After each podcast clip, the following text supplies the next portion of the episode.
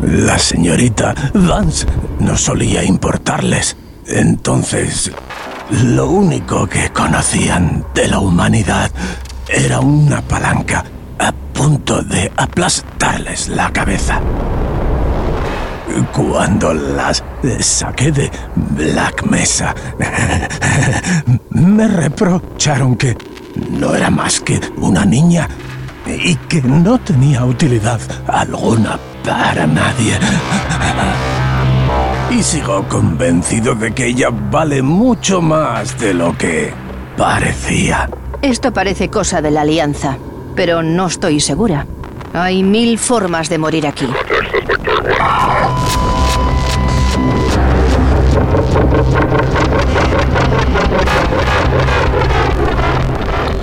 Bueno, pues llegó el día, Robianos. Alex, aquella chica a la que incluso el misterioso G-Man tenía reservado un discurso al término de Half-Life 2, capítulo 2, como habéis escuchado, toma el relevo de una de las sagas más influyentes que ha dado el videojuego moderno.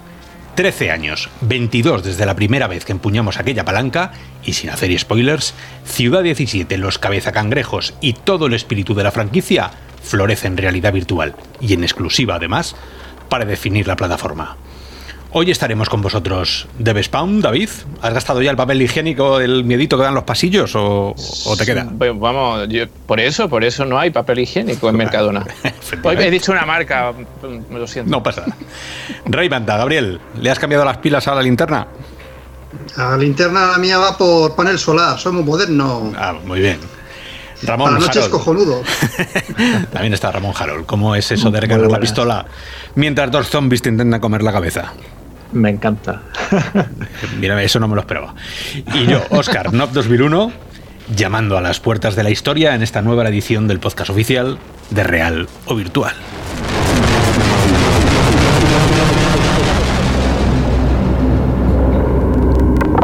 Bueno, como, como sabéis todos, robianos, quién más y quién menos tiene el juego, quién más y quién menos lo ha probado, quién más y quién menos está deseando comprarlo o comprarse un visor, pero estamos todos ahora, ¿no?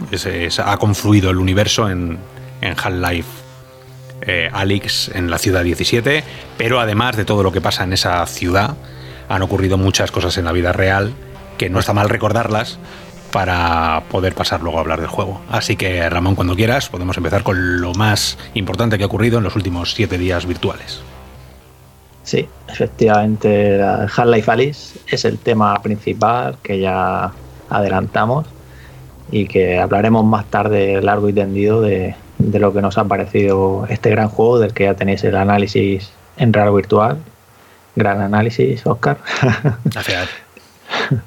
y, y, nada, bueno, pues hablando de todo un poco, empezar por noticias de, de la situación que estamos viviendo y de cómo está afectando y cómo va a afectar de hecho, hay estimaciones de, IDC, en este caso, que alguna vez seguro que os suena, esta, empresa, que comenta que, como es obvio, va a haber un bajón de, los visores, de, los envíos de visores.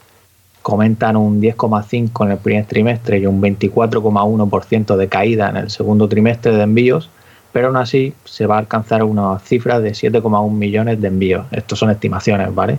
Y comentan que un 43,8% de 6,1 millones van a ser visores estándar de aquí a final de año. Y que bueno, esperan que de aquí a final de año pues pegue un repunte. Y es curioso que, mencionan ¿no? como que empresas como Valve o HP están pues eso, llevando allá, eh, evolucionando la realidad virtual con cosas nuevas, ¿no? O sea, ya sea, como sabéis, que luego hablaremos ahora después de HP Reverse G2, ese nuevo visor que ha anticipado HP, y bueno, y luego en más cositas que afectan aquí, tenemos que los VR Awards, estos premios que, se celebraron el año pasado, la tercera edición, y en los que a Fisherman Tale se llevó premio, también Oculus Quest, pues se van a, a celebrar ya solo digital.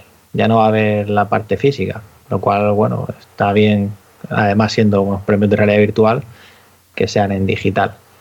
Y luego la GDC, que, sabéis que se canceló y que la semana pasada hablábamos del evento que estaba haciendo Oculus, este Game Developer Showcase, pues volverá, volverá este verano y concretamente pretenden celebrarlo del 4 al 6 de agosto.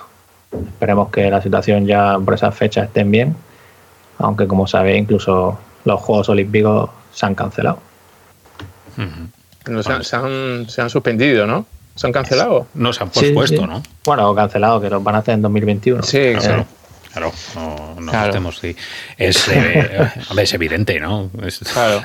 La situación es que no te la puedes jugar. Pero bueno, ya sabéis, este podcast no es ni político ni, ni queremos hablar de coronavirus más, pero, pero bueno, es la situación. La situación es igual, claro. tampoco hay mucho más que, decir que afecta a la VR como afecta a todo eh, hijo de vecino. Pero hay, una cosa que sí me gustaría comentar. Yo como, como responsable de, un evento de, música de cine específicamente, sé lo que es organizar mm, uno de estos eventos, a lo mejor más pequeñito, pero sí dependiendo siempre de, los viajes de gente, ¿no? Entonces mucha gente piensa, bueno, si es que es en esa, fecha porque cancelan, si no, si ya estará todo superado, bueno, siendo optimista, claro. Eh, sí, pero claro, esa gente antes ha tenido que sacar unos vuelos. O sea, hay que echar para atrás, ves que saca los vuelos con suficiente antelación para que no sean muy costosos, eh, la gente tiene que tener el estado anímico para viajar, cuando se saque el viaje.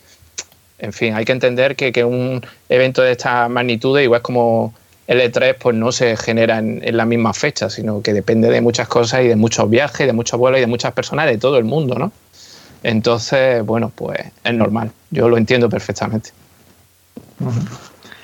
Sí, y es curioso también, si os acordáis que hablábamos de que HTC iba a hacer un evento también en realidad virtual, y lo hicieron ya en la, en la plataforma Engage de, de, la empresa Immersive VR Education, que sonará de, de Apolo 11, por ejemplo, de Titanic VR, estas experiencias educativas.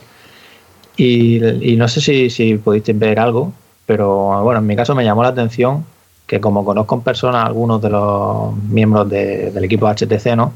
Pues al ver los avatares dije, coño, son bastante realistas, ¿no? y, similares. De hecho, no sé si, si te acuerdas, Oscar, que sale también un, otra persona de Italia que, también ha. No, me sale el nombre, pero tenía también el avatar suyo y la verdad es que es muy, muy similar. Ah, el Scarlet, Scarlet Ghost, ¿no? Sí, Scarlet Ghost, exacto. Sí, Tony, Tony C. Sí, sí, que también estaba ahí, metido. Aquí es que, como sabéis, se hizo a las dos y media de la madrugada, con lo cual nos pillaba un poco fuera de juego. Y, y bueno, tuvo que ser curioso porque la plataforma esta, pues permite hacer más cosas de lo habitual, ¿no? Y de hecho ponían el típico vídeo de, este del cine que viene un tren y, la gente se pensaba que iba a salir de la pantalla. Pues aquí salía el tren en realidad, o sea, el objeto 3D, ¿no? Y cosas así, bueno, poniendo ejemplo, incluso ponía a la gente eh, trajes de, por el tema del coronavirus, ¿no? En plan, por hacer un poco la, las posibilidades, mostrar las posibilidades, ¿no?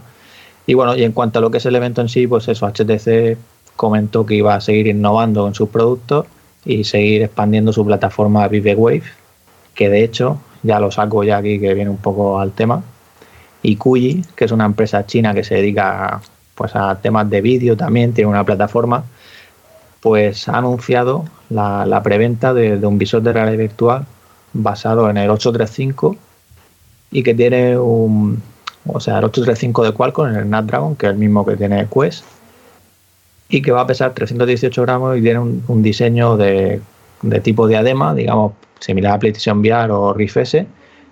Y lleva unos controladores Shade que por lo que se ve son los mismos que Focus Plus, con lo cual funcionará por ultrasonidos.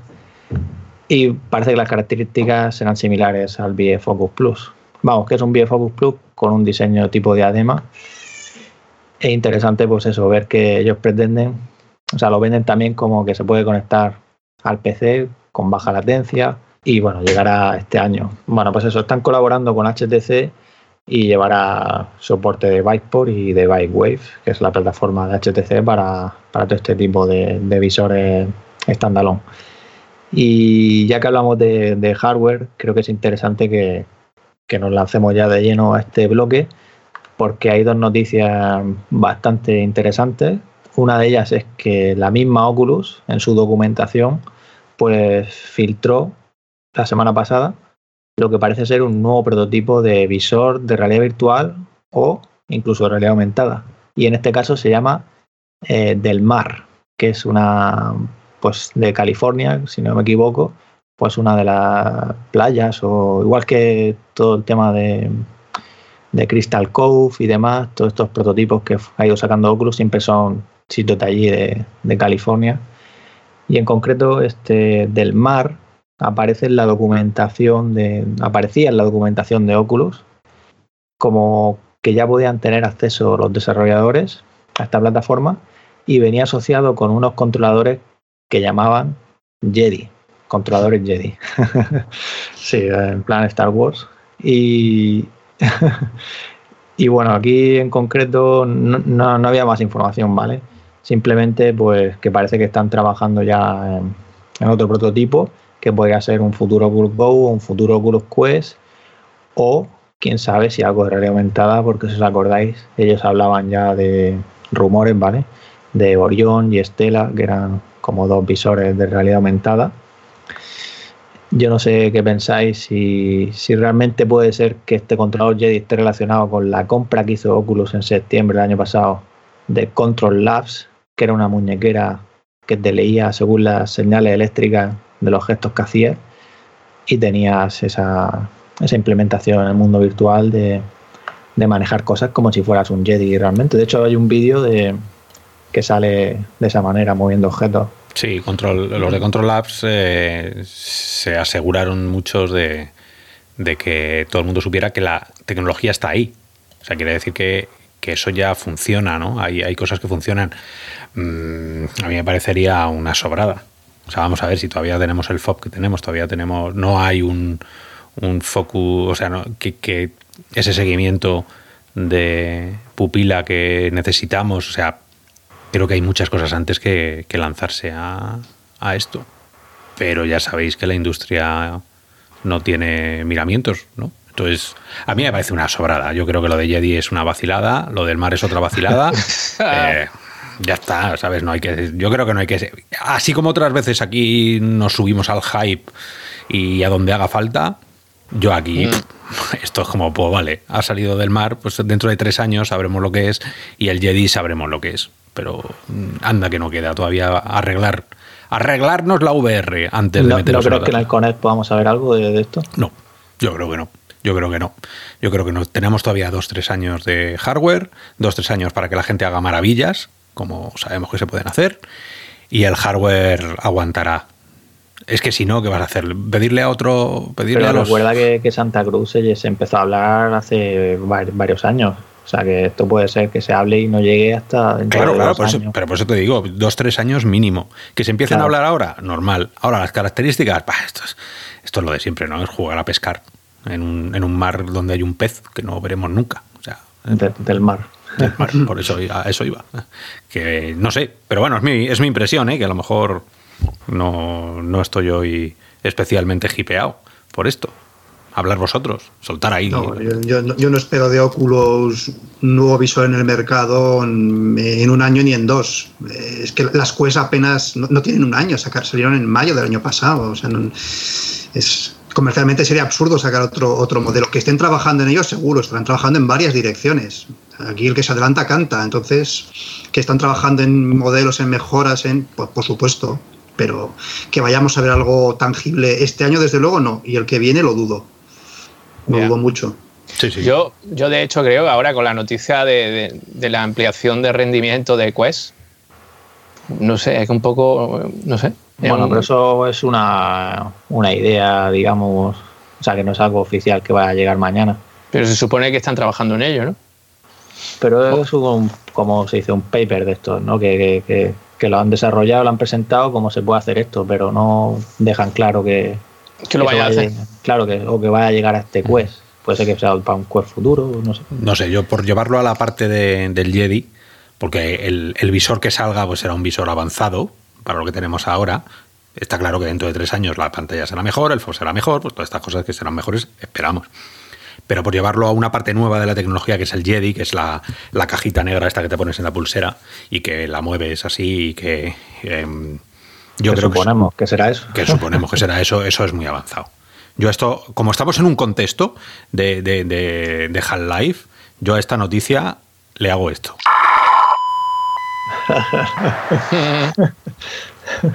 Correcto. Y, ahí lo dejo. Vale, pues, pues nada, si, no, si os parece bien, vamos a la siguiente, que creo que de verdad que sí que tiene algo sólido, no es una filtración, digamos, que ha hecho la misma Oculus en su documentación, sino que es la misma HP la que ha anticipado que viene una nueva generación, según sus palabras, sin compromisos, sin, sin cargarse cosas, sin, bueno, esto lo, lo, estoy diciendo yo, no lo han dicho todos los detalles, pero sin compromiso entiendo pues que no te vas a quedar sin posibilidad de ajustar el IPD, la distancia pupilar, ¿no? Y otra serie de cosas, porque ellos comentan que es una nueva generación que viene a mejorar respecto a la anterior, que sea más inmersiva, ya veremos si por las lentes, si por el sonido porque el, el, teaser que enseñan parece que tiene los auriculares de Valve Index, que no te tocan la oreja, sino que quedan un poco en el aire. Y comentan también que va a ser más cómoda y más compatible. Y es que de hecho están colaborando con Valve y Microsoft para este nuevo modelo que tiene el nombre de Rever G2 y que llegará, según el teaser este, pronto. El aspecto es muy similar a Rever, ya os digo, cambian los auriculares y parece que el frontal es un poco diferente en cuanto a la ubicación de las cámaras. Y puede ser que, que el tema de, de estar involucrado, ¿no? que también afecte quizá a que no solo tenga el seguimiento inside out de Microsoft, que eso otra, que es muy probable que salte a cuatro cámaras ya, al menos, porque ya había un rumor de que HP estaba preparando una revisión con cuatro cámaras y también hay una patente de Samsung, si la recordáis que la hablamos hace, bueno, finales de enero, de un visor con cuatro cámaras también. Así que es posible que tengamos ese salto a cuatro cámaras, pero incluso a lo mejor también posicionamiento de Lighthouse de Valve, ¿no? De SteamVR, tracking, eh, que tenga las dos opciones. Yo no sé cómo lo veis o os hace ilusión este. A, mí de esa noticia me interesa el que HP, Microsoft y Valve estén trabajando juntos.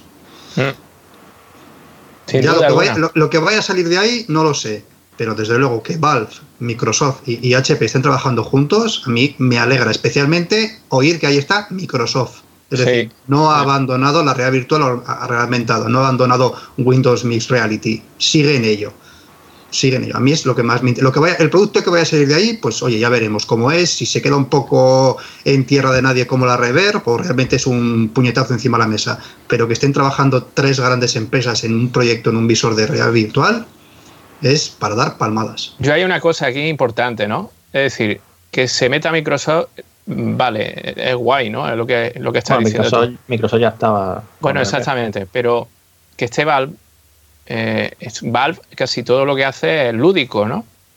Eh, bueno, o todo, ¿no? Entonces, que ahí esté en la ecuación nos está diciendo que Microsoft a lo mejor en la Xbox nueva no va a meter nada de realidad virtual, pero si está Valve metido, algo tiene que haber, ¿no? Eh, relacionado con el ocio y Microsoft, no solamente realidad aumentada, ¿no? Para, para un plano más profesional, ¿no? No sé cómo lo veis. Pues que va a estar para mí está, hay una cosa clara. Lo primero, si está Valve es que va a llevar Steam, se va a olvidar cualquiera de, de, todo el tema de Microsoft. Si está Microsoft es por un tema de Xbox.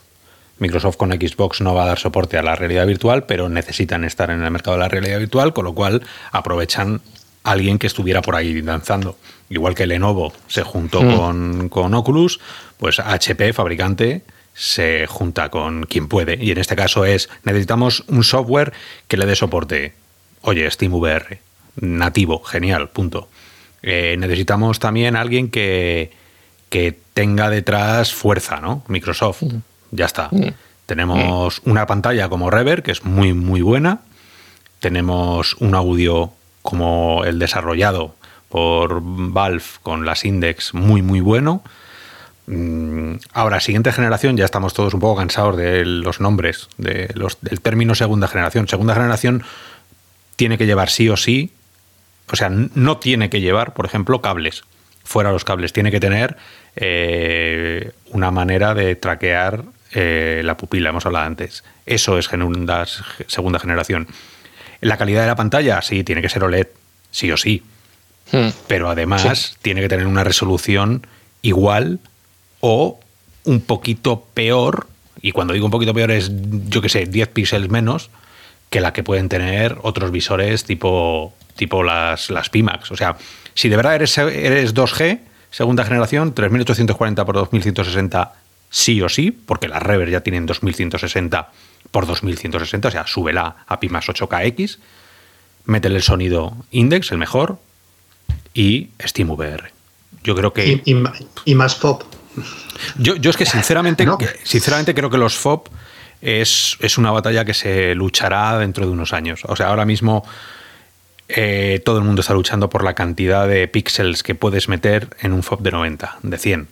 En cuanto subas un poco el FOB, se te va al carajo la mitad de los juegos, compatibilidades, eh, estás llenando la pantalla de más píxeles, con lo cual vas a tener que meterle más gráfica y ya sabemos que se ha llegado a un punto dulce ahora y luego hablaremos de Alex, de cómo es capaz de meter eso en una gráfica mm, media. Em, o sea que yo creo que estamos llegando a un punto de optimización que hasta dentro de dos o tres años no, no llegarán. Puede ser que lleve unas lentes distintas y eso ya se, se lleva anunciando desde hace años, ¿no? Olvidarse de las Fresnel. Si te olvidas de las Fresnel, ganamos todos en, seguramente en claridad, ganemos todos en, en fallos de óptica, como los, los, rayos, los estos de Dios. Mm, pero ese, ese para mí es el, el, dictamen de lo que puede llegar a ser este visor. Nada revolucionario, pero lo mejor de cada cosilla enchufado ahí y lo que sí que espero es que a un precio a un precio 500 mm, o menos. Ahí es donde nos da una pista la frase que tienen puesto en la página web del producto ahora mismo, que, que comentan que lo que te decía, va a ser más inmersiva, confortable y compatible que, la anterior generación y que va a ser el nuevo estándar de la realidad virtual. Es ahí por lo que creo que no tiene por qué irse a tener aquí las pantallas del 8KX de Pimas, sino que puede ir con sus pantallas que ya son punteras, ¿vale? Porque es que ahora mismo tienes eso, o sea, quiero decir, tienes Pimas, ¿no? Pero lo que es los visores más de otras marcas, no, no, esas pantallas todavía no están ahí a la orden del día. Entonces quizás ese estándar sea en eso, lo que dices tú, ¿no? Ese sonido de calidad, esas pantallas buenas. Y los knuckles, perdona, porque si está Valve va a llevar knuckles. Sí, lo que dices. Y también esa compatibilidad yo entiendo que el soporte sea nativo, sin tener que instalar el plugin de Windows MR, que al final pues es una capa más ahí que te están metiendo que no... Y ya ves tú, para irte al home de Windows MR, para luego saltar al otro. No, no, no, pues tiene sentido estando Valve ahí. Y tampoco tiene mucho sentido que la foto que hayan puesto salen dos cámaras frontales. A mí o me empiezas a decir que tiene 40 cámaras a los lados, porque eh, arriba no tiene cámara. Si no tiene arriba cámara y no tiene a los lados cámara, quiere decir que va, van a tirar otra vez con, con Steam. Pero es raro que, que metan los indes, tendrías que meterle algo para que sean compatibles con, contra quinóstico, ¿no? En ese caso, si solo fuera así, ¿no? Claro que... No, no, lo sé, pero vamos, si es solo dos cámaras, mal vamos. Si es más y quieren ser el estándar, pues... Tiene que ser más. O sea, los rumores están ahí, ¿no? Y cuando el río suena, ya sabes. a ver, a ver, sí, pero lo que, lo que suena con más fuerza es la foto, más que el rumor. La foto eh, son dos. Una, cosa, pone Coming Soon. Eh, ¿Pensáis que estará para Navidad? como la PlayStation nueva y la Xbox. Sí, yo creo que sí, yo creo que de sobra. Bueno, a ver, coronavirus mediante. Ya, eh, Pero vamos, yo creo que en el mundo normal, eh, fuera de esto, yo creo que sí. De hecho, estaría bien que estuviera y sería el momento de plantar mm. cara a Oculus. Pues sí. Los monopolios no son buenos. No, pues esperemos que lo salga mejor que, el anterior HPRB, que tuvo ahí problemas con el cable, historia, bueno, ya, o sea, nos, lo, nos lo dice, o lo dice, se me lo cuenta. Bueno, pero, pero yo digo una cosa, hay mucho, mucho odio hacia Microsoft, pero Microsoft lleva muchísimos años ya, los últimos años, haciendo las cosas desde mi punto de vista bien, a partir de que se dieron cuenta de que la Xbox, la Xbox One fue una cagada, sobre todo cómo la vendieron. Y yo creo que eso era un poco Sí, exactamente. no quería decir el fatídico nombre, pues ya tenemos uno actual. Digo, el coronavirus. Decir otro nombre fatídico, pues también como que trae mala suerte. Pero que el tema es ese, a mí me da seguridad que esté ahí Microsoft, la verdad sea dicha. En el sentido de que, oye, creo que se van a intentar hacer las cosas bien y con un control de calidad mayor a lo mejor. Pero bueno, nadie está fuera de, ¿eh? de riesgo de que las cosas salgan más. Bueno, esperemos, esperemos que salga prontito, esperemos que sea lo mejor de lo mejor de cada casa, porque está ahí mucha gente metida y, mm. tira adelante, porque si al final es un, es un visor gaming, que ya le podían empezar a llamar a estas cosas gaming, a, mm. lo mejor hay mucha gente que está ahora esperando y que dice, joder, es que Indies vale mil, mil euros y yo lo que quiero es Steam VR, porque yo qué sé, me, me, ha entrado en la cabeza que tiene que ser Steam VR, pues ya tenéis el visor referencia Steam VR, sin gastaros los mil euros. La historia de Steam, solo un segundo, la historia de Valve, es una historia de desastres de hardware. Es una historia de, de hardware que saco, hardware que lo pongo a los dos años casi en el punto limpio. Y eso lo saben ellos. Y lo, y lo dijo en una entrevista hace unos días Gabe, que dijo, hemos cometido errores como por ejemplo el hardware que hacemos. O sea que ellos son conscientes de. Steam, Steam Machines y Sí, sí, Steam o sea, Controller, que, que- que intentan hacer. Que oye, como no le, tienen que rendir cuentas a nadie, pues ellos lo hacen. Que es malo, pues echamos a los que lo hayan hecho y seguimos. Y, y esto, bueno, Index está claro que es un producto muy bueno, pero, pero por el precio no es el estándar. Y a lo mejor con este buscan un estándar, sí, señor. Sí, no, que por eso que, que como Valve tiene ya Valve Index, que vale el paquete completo, los 1079 euros, 1078, no me acuerdo exactamente, pero bueno, 1080, pues yo creo que, que tiene que valer menos, no creo. O sea, bueno, debería ser lo suyo, ¿no? Que, que se posicione, mm, que no compita ahí en precio, sino algo más. Lo mejor es que no va a ir al mundo profesional. ¿Vale? Sí. O sea, si, si está Valve, esto ya no es para profesionales. Porque si no pusiera Valve, yo diría, uy. Pero, pero es que yo creo que vais para los dos lados, porque el, el tweet, de- o sea, el tweet que emite HP, que lo hace con la cuenta de Z de HP, eh, ellos ponen diseñadores, arquitectos y usuarios de la realidad virtual. Esto os va a interesar. O sea, que claro. ahí ya está dando pistas de que. Sí, claro, pero, que, bueno, al pero final no es. los- sí, sí, Primero, no. lo he llamado Pro. Al no llamarle Pro, allá hay 400 euros menos, 300 euros menos, seguro. Segundo, está Valve. Valve no va a permitir que un visor que en el que él esté vaya para la gente que trabaja. O sea, Pero y además también está el uso que tú, le des. Las Quest se puede utilizar para enseñar cocina. O sea, ¿sabes Ah, claro, qué? claro. Pero que es lo, es lo que decía, que si está ahí el nombre de Valve, ahí hay un tema lúdico muy claro. Mm, Vamos. Ahí tiene que sacar Steam a cuestas, ¿no? Y luego lo que sí esperamos que, que no haya chorrocientas apps de estas Warry Page que, que tiene en su página, que ya hizo la limpieza, pero que tendría que hacer un poquito más de limpieza, porque sigue habiendo, vamos, lo más grande ahí. sí, señor. Sí, señor. Bueno, pero eso, eso también es inevitable. Hay mucha gente Ya. aprendiendo igual que aprenden en 2D. ¿eh? Que en 2D, si el catálogo VR es una castaña, el catálogo en 2D ya es para pegarse un tiro. O sea, que hay que ir con piel de plomo siempre. Por Ya. eso podéis venir a Real Virtual para que os digamos los juegos que merecen la pena. Amén. Ahí. Pues si os parece, nos metemos de lleno en software y ahora hablaremos de juegos que hay algunos detalles ahí de anuncios. Pero en software tenemos ya las versiones 15 tanto de Quest como de, de PC. Y en concreto las novedades, así os cuento, ¿vale? Por ejemplo, en Quest, lo que hablamos la semana pasada del testeo de Oculus Link para saber el ancho de banda y tal, ya está ahí con la, con la versión 15.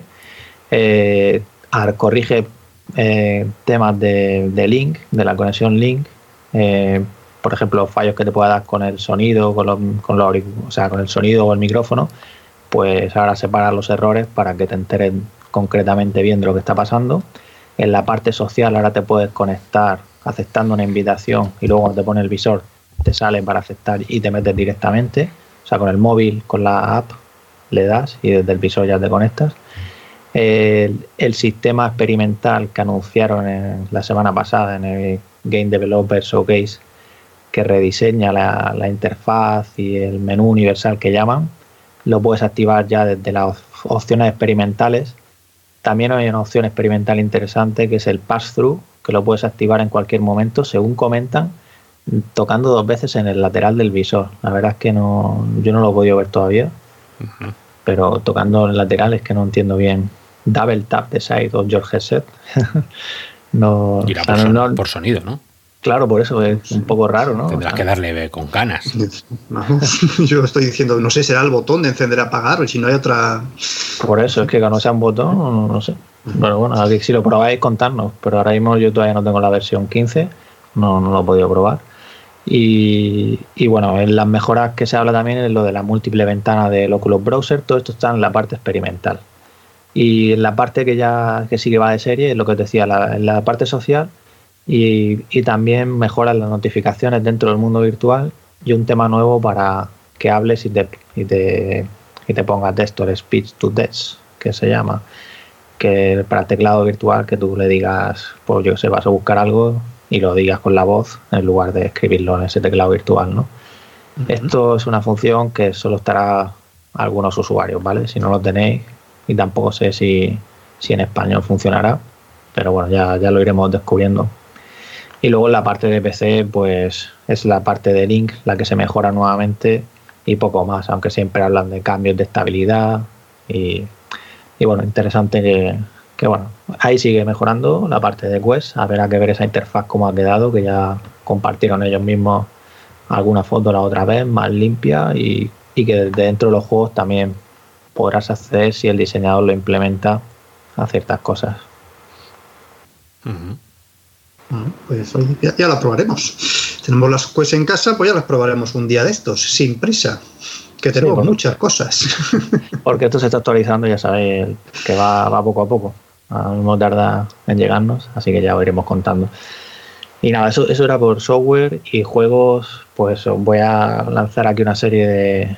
Bueno, algunos seguro queréis comentarlo, como es el caso de la llegada ya por fin de los subtítulos en español de The Walking Dead Sign and Signers, que se junta con lo de la semana pasada con Vader Immortal, que también llegaron los subtítulos. Y como no, también el esperado doblaje de Asgard Wrath, este juego de Sanzaron Games, que gran juego, que ya está en español latino. Y no sé si lo habéis podido probar. eh, Pues he salido de, de ahí ahora mismo. Ah, Justo antes del podcast me he tirado, me he vuelto a hacer el comienzo porque lo hice para, para las impresiones y tal y luego eh, se me había olvidado y quería volver a, sobre todo para, para ver cómo estaba el doblaje. El doblaje no está mal, no está, la verdad es que no está nada mal, o sea, los personajes se nota que son profesionales, quienes han doblado, no como en otros juegos. Arizona. Mm, sí, eh, eh, transmiten mucho más cuando está en español y eso hay que ser conscientes todos de que cuando no es tu idioma el leer subtítulos, pues incluso sabiendo inglés, yo sé inglés y, y me pierdo cosas porque estás más pendiente de todo, la VR gana, gana mil, Estás más pendiente de, los gestos y de los gráficos. Pero bueno, lo que se me había olvidado es lo mal optimizado que está, me cago en la mar salada. Porque claro, mm, he estado jugándolo y yo con la 2080 y con un Ryzen 2700, 16 eh, cores aquí a muerte, 8 cores, perdón, em, rasca, rasca incluso en ultra bajo. O sea, llega un momento que es ultra bajo y me sigue cascando. Entonces ahí tengo que mirar cosas otra vez porque, porque es una pena, es una pena. No sé si vosotros recordáis que sea especialmente, mm, que el juego fuera especialmente, que los requerimientos mínimos fueran tan bestias, o, o qué, o soy yo. Yo, yo el tengo en mi lista de deseados, no, no, lo he, no lo he probado todavía. ¿Y tú, David, llegaste a jugar? Yo, yo en mi caso sí que sí que lo llevo a jugar, pero no en mi equipo de siempre. Lo probé en este caso en otro, con un amigo que también tiene un PC potente. Pero tengo muchas ganas de probarlo ahora que tiene el doblaje. Yo ya con mi PC, ahora que ya lo he puesto a punto con, con Half-Life Alice y lo tengo ya listo para, para darle caña siempre. Pero vamos, que siempre he visto que no, que no era. Vamos, que es un juego que se ve muy bien, el Asgard también. Y, y no, vamos, que seguro que también requiere, pero no sé, a lo mejor tiene alguna historia ahí. Sí, tengo No, que mirarlo, tengo que mirarlo porque recordaba complicado. O sea, recordaba que, que- que tenía bajones en determinados puntos, pero, pero no tantos como me está pareciendo Yo- ahora. no sé. Yo lo jugué hace dos días, creo que fue. Sí. Y bueno, yo tengo un, me pillé un pepinaco para, para montar justo en el momento de pillarse el pepinaco, porque si lo hubiera pedido ahora, o sea, o antes de la cuarentena, pues no me hubiera llegado un- ni una pieza, claro, es lo que tiene. Eh, lo probé y, y sí es cierto que no, no puedo decirte el tema del rendimiento, porque si ya me va mal con el ordenador que tengo, ya es para tirarlo, el juego directamente, no el ordenador. El resto, pues la verdad que lo he refrescado y he visto que no solamente las voces no me parecen malas, como dice Oscar, que me parece aparte de ser latino, pero es un latino muy neutro, entonces no, no hace daño. Por lo menos a los que somos de España, ¿no? Que nos puede hacer algún doblaje latino cierto daño. Este no, este está muy bien hecho desde mi punto de vista. Y luego lo que sí agradezco es que todo está traducido, absolutamente todo. Y entonces, bueno, pues es cierto que, que es un idioma muy florido, es un inglés muy florido, y entonces si lo traducen, pues mira, la, traducción está bien también, no, no, veo nada raro. Eh, el juego, pues después de estar jugando, pues me ha gustado aún más. Claro, es lo que dice Oscar, es que claro, es nuestro idioma nativo y, la inmersión es, ma- es mayor, porque ya no te tienes que salir del juego para ver qué te están diciendo, claro, es que la inmersión es total ya. Es cierto que luego ha venido Alex, que ahora hablaremos, y entonces, bueno, pues ha cambiado un poco el paradigma, ¿no? Pero es un juegazo. Y además un juegazo que tiene muchas posibilidades y la verdad que a mí me gusta mucho porque es un RPG y los RPG, pues buenos, pues se encuentraban poco en VR. Este, pues lo tiene, este sí tiene muchas posibilidades. Lo que me ha pasado es intentar cogerlo todo como hacían Alex. Y la segunda vez que lo he intentado, digo, espérate, que esto no es el juego este. Y lo he hecho en falta, tío. Eso, eso, es, eso es cuando alguien brilla. Y no, y no quiero hacer spoilers. Pero venga, bueno, Sí, sí. Bueno, solo un pequeño resumen de titulares que os hago, ¿vale? Para que ya sabéis que todo lo que comentamos, luego en el artículo de Real Virtual del programa de la hora virtual, tenéis los enlaces para, pues para ver las cosas con más profundidad si os apetece. Y eso, pues Budget Cats 1, el 1, ¿vale? No el 2, llega el 15 de mayo a PlayStation VR. Eh, Atex Cybernetic sale hoy, jueves, en PlayStation VR por 19,99 euros. Es, la es el mismo juego que PC. Y lleva movimiento libre, teletransporte, giro suave por grados, o sea que, tenemos todo, pero es solo para Move. Luego Final Assault llega a PlayStation VR el 31 de marzo. Eh, Guns and Story, Payes Proof VR, que es un juego del oeste un poco parece de oleadas. Yo la verdad es que lo probé un poco en su momento. infantil, divertido para los niños. Mi sobrino se lo pasan pipa. Un ratajo, sí. Te tiras ahí un ratillo matando tal, pero vale, ok. el 2 de abril en Quest. Bueno, pues eso, que me, cosas que llegan nuevas a Quest. Luego acaba de salir Paper Beast esta semana también. El, martes salió. Eh, Down the Rabbit Hole sale hoy también jueves. Este, bueno, tú has hecho la review, Gabriel, que Buen juego también. Un juego bonito, sí. Sí, un juego bonito. Ya el que quiera que, vea la review ahí en, en Real Virtual, ¿eh? que además hubo primeras impresiones y, análisis. Para el que le guste los juegos de puzzles, los juegos tipo eh, Ghost Giant o incluso Fisherman Tale, les gustará. Les es, gustará. es una especie de MOS, pero con, con puzzles, ¿no? más, más, puzzles, ¿no? Más tipo, más tipo Ghost Giant, porque MOS es, más, es plataformas. Este es puzzles, puzzles y. Nada, es, sí, está, es, bonito, ¿eh? es bonito. mola. Sí, es bonito. Pero está dentro del universo de Alicia, ¿no? En el país. Sí, sí, sí. Eh, sí, sí. Es, vamos, la reina de corazones, las soldados cartas, el gato, el sombrerero loco, la oruga que fuma en pipa, todo. Están... Oh, maravilloso. ¿Os acordáis de ese que salió? Que hace años. Yo recuerdo hacer hace años. El Alice, que me tocó hacer la review y yo cuando terminé. Los creadores, creadores de The Wizards, sí, sí, Carbon Studio. Digo, yo a estos tíos, ¿cómo les hago la review? Si el juego tenía. No, no era, era un bug. O sea, era, era un desastre tras otro continuamente. O sea, yo, recuerdo. Era horrible, espantoso. No, no, no, recuerdo decir, madre mía, y esto es la VR. Digo, yo voy a dejar de. no sé. Y, bueno, pues ahí murió el juego. Y no sé si. Ah, por suerte aprendieron y siguen, mejorando. y bueno, una triste noticia: el MOBA Dark Eclipse, que salió en PlayStation VR, cerrará sus puertas, sus servidores el 15 de junio, con lo cual no se podrá jugar ni online esto no es el primer juego que ocurre que cierra los servidores. También ha ocurrido ya con otro de, naves, que precisamente no, no, me sale el nombre ahora, pero, pero bueno, ya seguro que os acordaréis de PlayStation VR. Y, nada, esto es la parte de juego. Luego simplemente comentaros algunas noticias así interesantes, también a modo un poco titular, que bueno, HTC va, a hacer sus charlas desde el 31 de marzo al 12 de mayo, sus charlas pertenecientes a la GDC, que a lo mejor si sois desarrolladores o, trabajáis en de forma profesional en realidad virtual o aumentada, pues os interesan porque irán en torno a cómo construir, pues que si es para tracking de mano, para utilizar eh, sistemas remotos como ViveSync, en definitiva, una serie de charlas, como os digo, hasta el 12 de mayo, que con lo que llaman webinars, y todo el mundo puede, puede disfrutarlas. Eh, bueno, si quería decir algo, Oscar. O...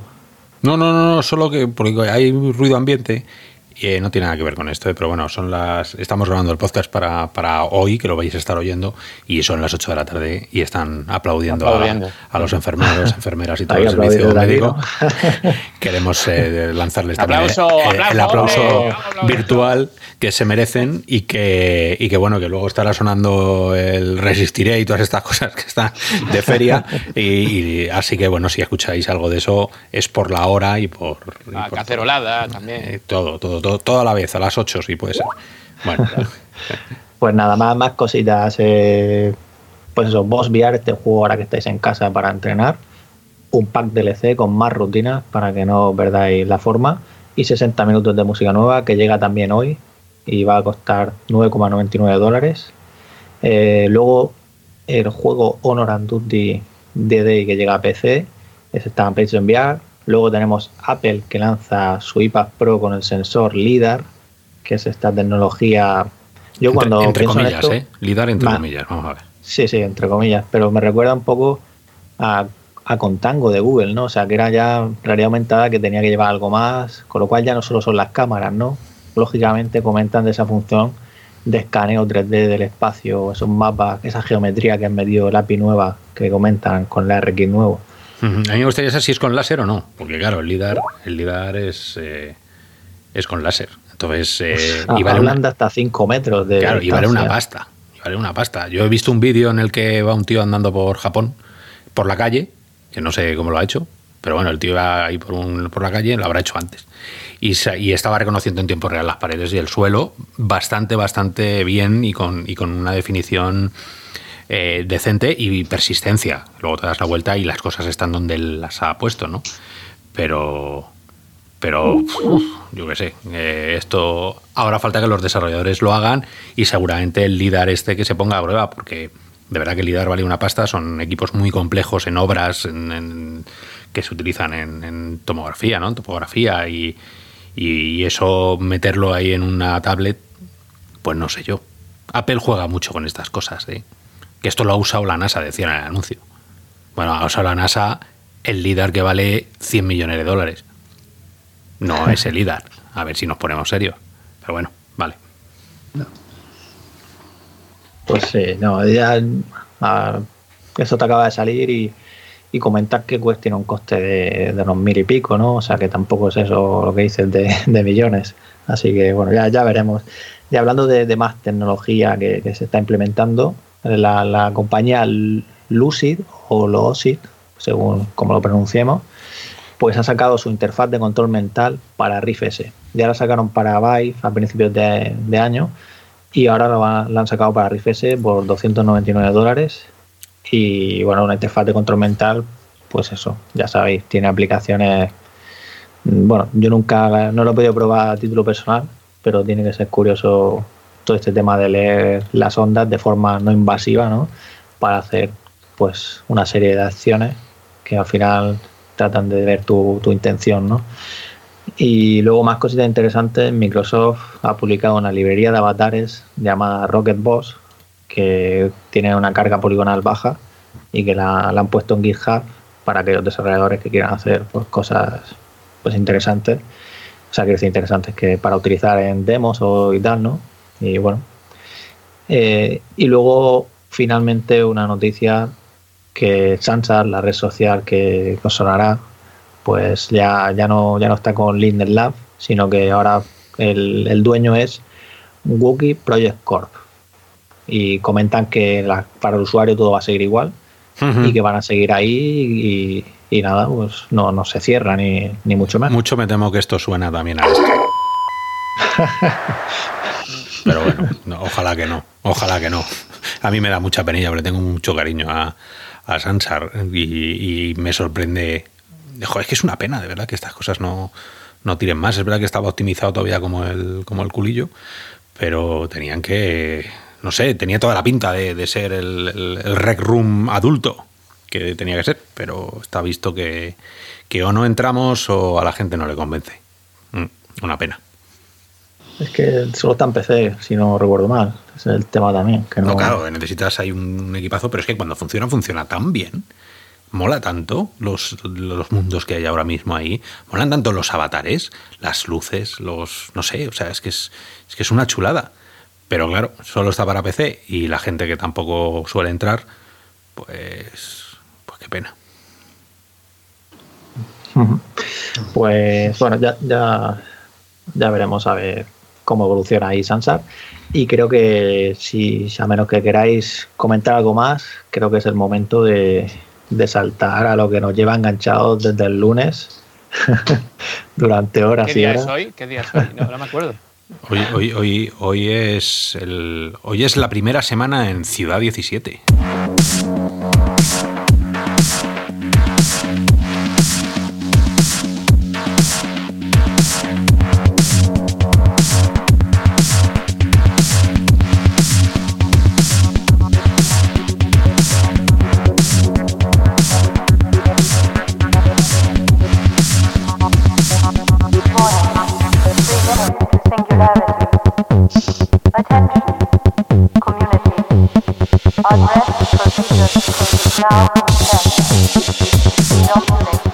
Pues todos estos sonidos que estáis escuchando por ahí son los sonidos de, de Half-Life, de Half-Life 2, porque todavía no me ha dado tiempo a sacar los, los de Half-Life Alyx, pero bueno, son es lo mejor que se puede decir de, una, de un juego que llega, y es que recupera todo lo que había y lo mejora. Entonces, eh, el ADN sigue estando ahí, Half-Life sigue estando ahí, para los que eran escépticos. Un juego que viene a reventarlo todo, a ponerlo patas arriba, un juego que venía con esa, con esa ambición y con, y con toda ese eh, hype, que era prácticamente imposible de, bueno, de, superarlo y ni siquiera llegar. O sea, había tantas esperanzas puestas en él que es que hiciera lo que hiciera, eh, alguien iba a decir que no era perfecto. Eso estaba seguro. Pero ya sabéis nuestra opinión. Eh, la nota que no sé, será, no sé si será compartida o no por todo real o virtual, pero mi nota fue un 11, es el primer 11 que pongo en mi vida y seguramente de los pocos que, me pueda encontrar en mi carrera. ahora hablaremos de, por qué, o por, lo menos lo intentaré defender. Pero así de primeras, en Metacritic le están lloviendo dieces, 9 con 9, 9 con 8. Todo el mundo habla muy, muy bien de él, salvo parte de la prensa española.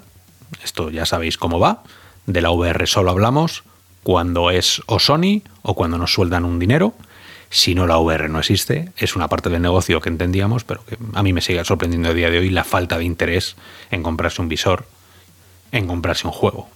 Ahí, esa es una crítica que, ahora, si queréis, la, también la hablamos de, de, cómo está el ecosistema virtual en España en los medios de comunicación, quitando a Real Virtual. Por lo demás, Alex ya está aquí, estáis todos jugando y toca ahora mm, que contéis vuestras experiencias, eh, nos eh, pedir la palabra y, vais contando qué os parece. Yo, esto, para, para, poder organizarlo de alguna manera, vamos de, vamos de menos a más, si queréis. Primero hablamos de lo que es la realidad virtual dentro de Alex, luego hablamos de lo que son los gráficos dentro de Alex, hablamos un poquillo del sonido y luego ya le ponéis la nota que, queráis, ¿no? Así que en VR, Alex, ¿qué os ha parecido? Bueno, pues si queréis empiezo yo. Eh, eh, la revolución, o sea, una palabra que definiría totalmente lo que es Alex en VR es revolución. Eh, ha revolucionado nuestro pensamiento con respecto al mundo de la realidad virtual y lo ha hecho cuestionando muchas cosas que dábamos por hecho o que admitíamos. Y, creo que ahí está el problema, ¿no? Y el problema para lo que ha venido antes y también para lo que vendrá después. Porque si no se sigue unos parámetros, no se llega a unos parámetros mínimos, la verdad que nos vamos a poder sentir insultados, ¿no? Es cierto que no todo el mundo es Valve, pero hombre, hay productos que tienen mucho dinero detrás que, bueno, ahora mismo lo vuelve a jugar y es la sombra de esto, ¿no? Y esta gente nos ha tratado como gente o sea, Valve nos ha tratado como, como, gente inteligente. Y hay desarrolladoras que nos tratan como gilipollas, perdonad la palabra. Entonces, sí, revolución. Paso palabra. Pues mi objetivo sería asombro. Asombro. Estar con la boca abierta, pues las cinco o seis horas que llevo jugando. Asombro. Es eh, increíble. Promesas cumplida. Ha llegado tarde, yo me compré un visor HTC Vive porque estaba detrás Valve, pensando que iba a llegar a los tres meses o a los seis con un, con un juego de Valve. Y ha tardado tres años, pero está ya aquí. Y, y, no tengo, vamos, no tengo palabras, sí, tengo una palabra que es asombroso. Asombroso, la boca abierta de par en par. Yo, yo coincido en que para mí ha cumplido las expectativas que yo tenía de, de sobra. Y de hecho, la, como hablabas, la, implementación de la VR en Half-Life Alice, eh, yo creo que es, es, lo que comentas tú en el análisis. O sea, viene a definir un estándar, no por todas las opciones que han hecho otros indies y demás, sino por cómo las aplica de forma correcta, digamos. Yo también tengo mis quejas, que ahora comentaré, pero me parece muy bien hecho y de hecho ha habido momentos que yo estaba jugando al principio, sobre todo el primer día que me pegué varias horas ahí seguidas, el lunes, pues de meterme dentro de verdad y, por un segundo olvidarte, ¿no? Y hacer alguna cosa que, hace tiempo que no hacía de, estas que tu cerebro a veces te, te, juega una mala pasada de que te quieres apoyar en algo o se te va la pinza. Pues me pasó algún momento así. Y, y bueno, por ese sentido es que me parece todo un acierto de llevar todas esas mecánicas de esa manera más correcta. No lo que hablabas tú, Oscar, también de, que vas a coger un objeto y no te llevas la mesa para adelante también y cosas así, ¿no?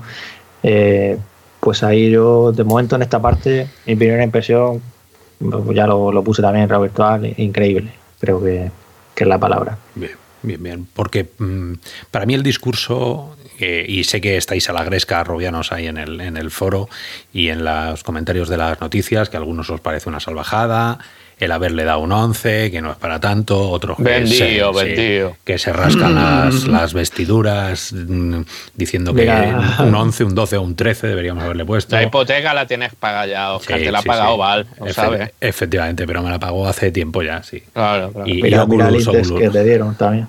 También las index, que, que las tengo aquí al lado. Madre de Dios, si la gente supiera. En fin, bueno, que para mí la discusión que, que abre Alix, además de, todas las mecánicas y tal, es, el tema de los límites. Lo hablábamos ayer en, o hace dos días en Virtual Pixels. Yo sacaba el tema de los límites, que me interesa mucho. ¿Dónde van a estar los límites de la realidad virtual?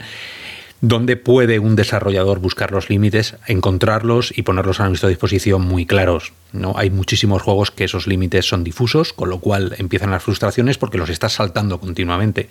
Y ese es un problema. Si tú no le dices al usuario qué puede y qué no puede hacer en un momento determinado, el usuario cree que tiene la libertad completa para hacer lo que le dé la gana. En la realidad virtual la libertad por desgracia, de momento hay que coartarla, hay que ponerle unos límites muy grandes, tiene que ir casi todo entre raíles para no dejarte que caigas en, bugs, en, glitches que, te derrumben la presencia, en malos objetos que quieras coger y no puedas, acciones que te frustren. Entonces, todo tiene que estar muy limitado. A mí, Alix me parece una oda al cuidado que se tiene en el gameplay. A todo está al servicio de la historia, todo está al servicio de un juego que es verdad que es muy es muy pasillero, como se dice, es muy de vete de A a B, porque yo digo que tienes que ir de A a B, pero aún así te da la libertad que tiene la realidad virtual de moverte. Pero uno, un inciso ahí, y bueno, yo es que también he visto, o sea, unos usuarios que comentan sobre eso, ¿no? Pero pero yo ahí es que no le veo ningún problema. O sea, este juego es así y habrá otros juegos que sean de otra forma, ¿no? Bueno, pero hay que, hay que decirlo. ¿no? no, decir que, que hay que decir, un segundo y ya termino, yo dejo si queréis, sí, sí, pero, eh, que, que las cosas, eh, no le puedes pedir ciertas cosas a cierto. O sea, por ejemplo, si saliera Minecraft 2 y la gente dijera, es que tiene todo cubos de un metro por un metro, la gente diría, es que es Minecraft, chaval. Bueno, pues eh, cuando alguien le pide mundos abiertos a, a este tipo de, de, juegos es para decirle, bueno, en primer lugar, Half-Life no es del todo abierto. Es verdad que en Half-Life 2 había muchos más sitios que podías coger vehículos, que aquí no puedes, pero bueno, eso todo llegará.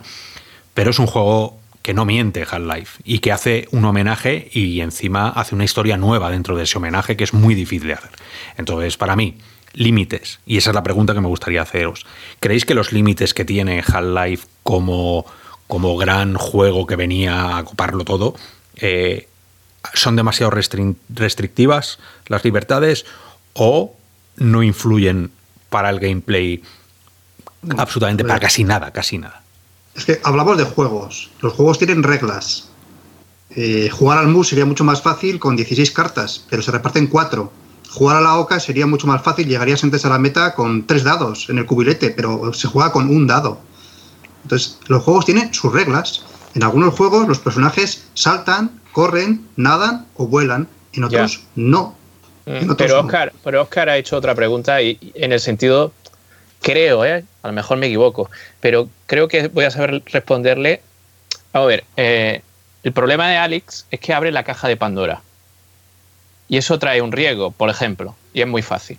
Yo llego en el juego y estoy en una habitación y descuelgo un cuadro, pero literalmente. Me da por descolgar un cuadro, no sé por qué, mi mente enferma, ¿no? Con lo divertido que es descolgar cuadros, ¿no? Pues estoy allí y descuelgo un cuadro. O por ejemplo, en el vídeo que he grabado, estoy eh, en, un, en, un, en, un, vagón de, metro y veo a un pavo que, está, que me va a atacar, me va a matar cuando me vea, y entonces yo con la pistola le disparo a través de, una, de un cristal. Le doy a través del cristal y una vez le he matado, encuentro el cristal roto y, y empiezo a romper, a quitar los trozos del cristal. O sea, como yo flipaba literalmente. ¿Cómo? O sea, es que, que física, es que, que, realidad, ¿no? Claro, eso es, eso es, ahí no hay límite, ninguno. O sea, tú rompes un, un, cristal, se quedan trozos y tú los rompes, los tiras. Pero cuando tú coges un, un, coges un bote o coges un rotulador y le intenta quitar la, la tapa al rotulador, el tapón, y no puedes, eso es un problema. O lo haces sobre, con todo.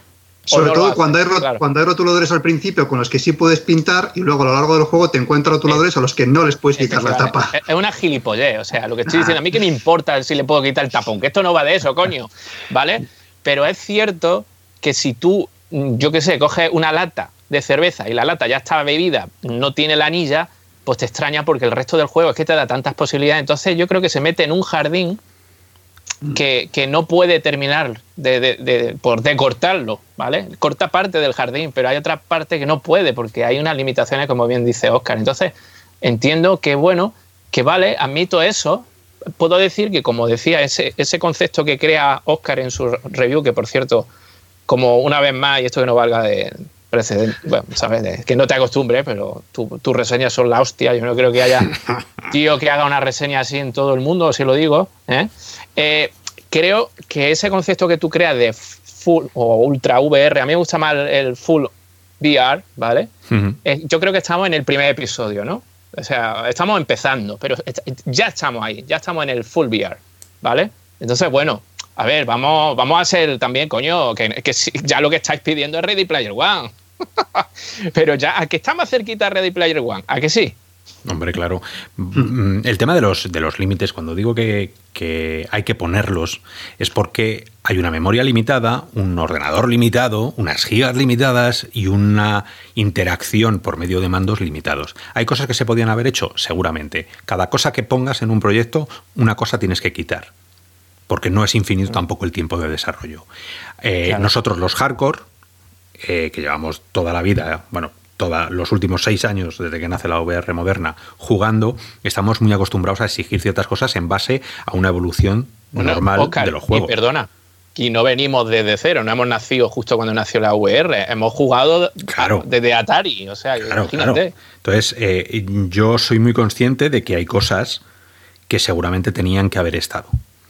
Cuando esos límites que tú pones en un juego no influyen demasiado en el gameplay, con esto quiero decir que sigues jugando sin pensar absolutamente. No, no hay, ¿cómo se llama? La, la, eh, la, resistencia, ¿no?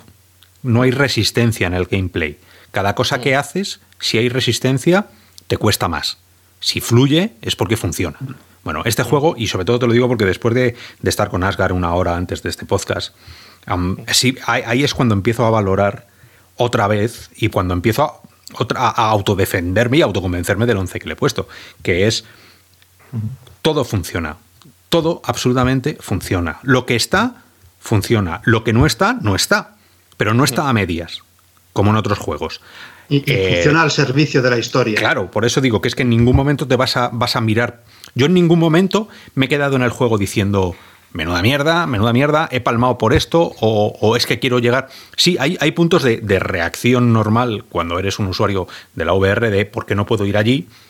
Pero bueno, ya me pasaba en Half-Life 2 o en cualquier otro juego. Tú saltas una montaña que no deberías poder saltar y te caes. No hay nada más allá que el mapa que te han dado. No hay nada. Pues aquí es lo mismo. Las, las reglas son estas. Y Valve además sabe mucho de enseñarte. Half-Life es mucho de enseñarte primero te lo enseño, luego te dejo que lo hagas, luego te lo hagas un poquito más difícil y luego al final ya te dejo solo con todo lo que puedas y hayas aprendido tú en ese tutorial.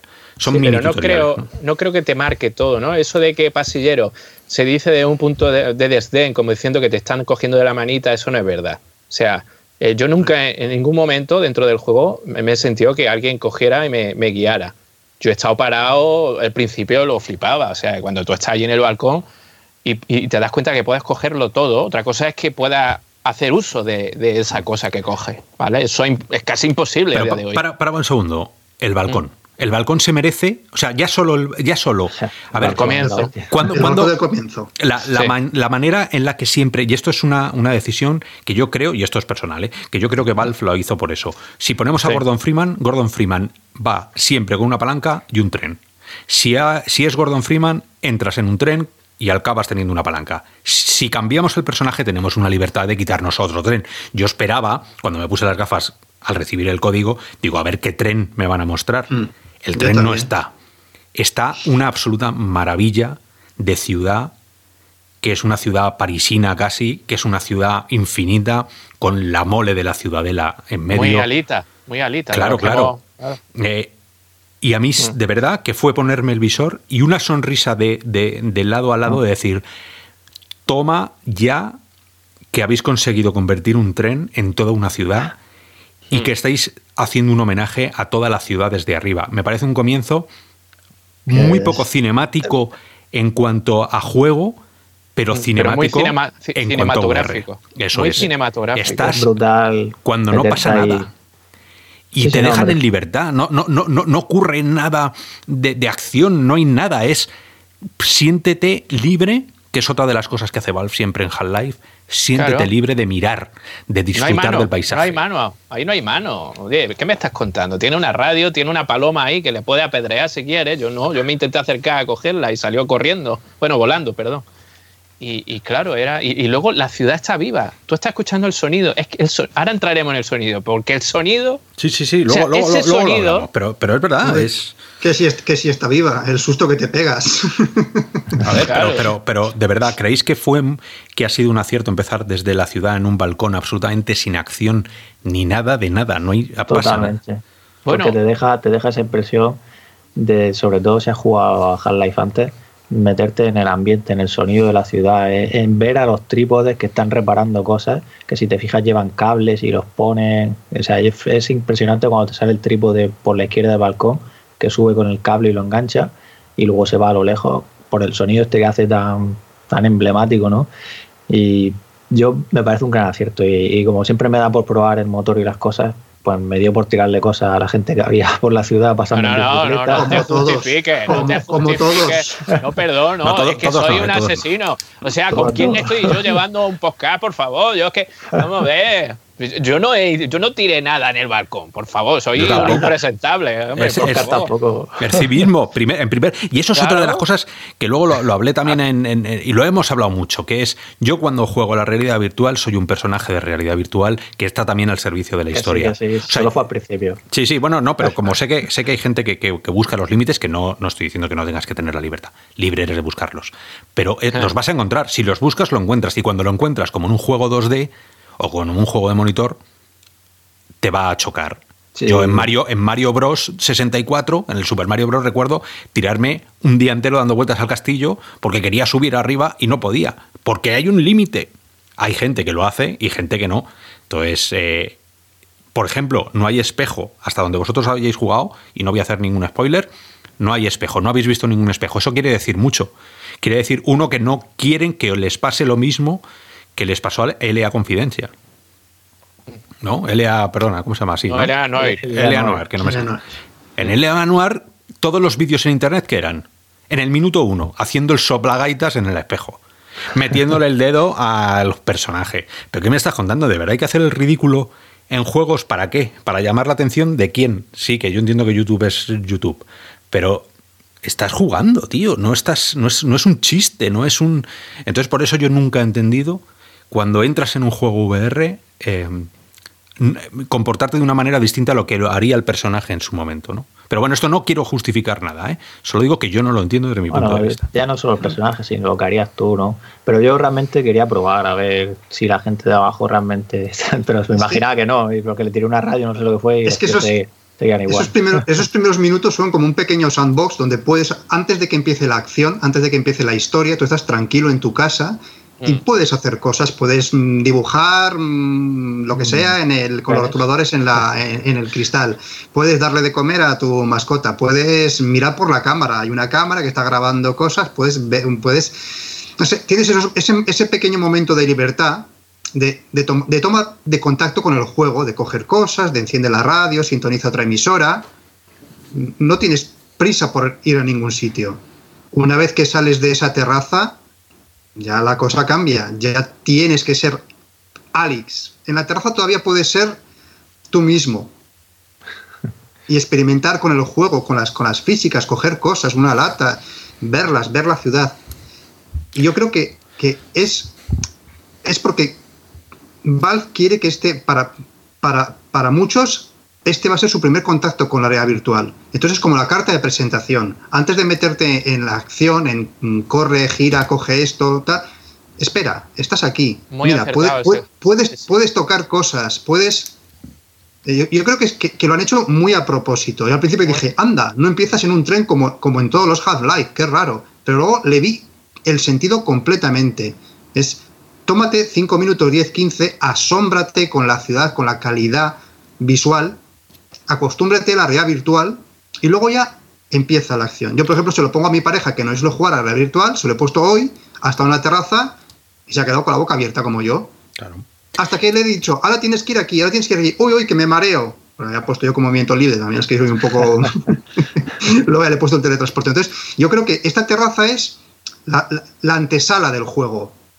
Ahí es- eres tú metiéndote por primera vez en la realidad virtual. Yo creo que es pero un es- acierto. Ahí, ahí está el comentario acertado tuyo. Decir que la primera vez para mucha gente y por eso es muy acertado que sea una precuela. Por Bueno, eso. eso, eso es que todavía no hemos entrado en, en narrativas, pero si queréis entramos. claro. Pero vamos. Antes de Yo creo que solo, bueno, de bueno, quería comentarte lo de los límites que decía antes, solo una cosa que, que yo bajo mi punto de vista todavía no me he pasado el juego. Eh, lo que he visto hasta ahora es que si tú te centras en, en las cosas como decir, no te sale un poco de, de, de- de- de la- lo que tienes que hacer, ¿no? Del guion, todo funciona genial.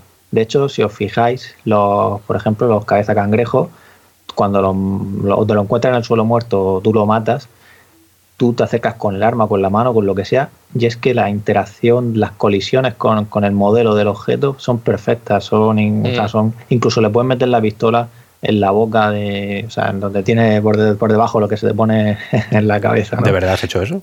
Yo lo he hecho. Porque yo me he puesto a probar las colisiones y probé y le puedes Yo meter la punta de la pistola y más Y- o menos se mete, ¿vale? No es perfecto, pero te da incluso con la pistola lo que son las patas, ves cómo tal, cómo, cómo se mueven. Y, y luego hay cosas que me llaman la atención, con lo que tú has hablado antes de la ventana de- del metro.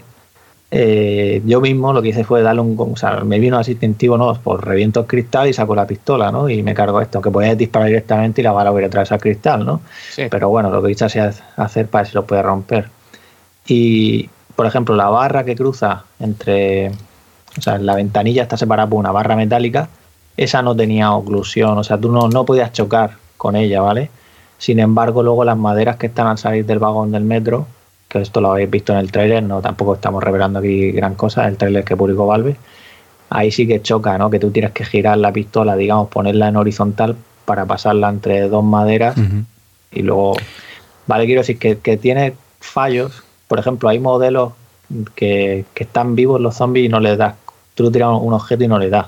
Sin embargo, cuando lo matas, sí que le das. O sea, no son cosas que a veces te sacan un poco de que ya no sabes sí. si son fallos o. Fallitos tienes, sí, sí. Vamos, Sí, pero, pero es lo que os decía de los límites. Hay que ser conscientes de dónde pones límites.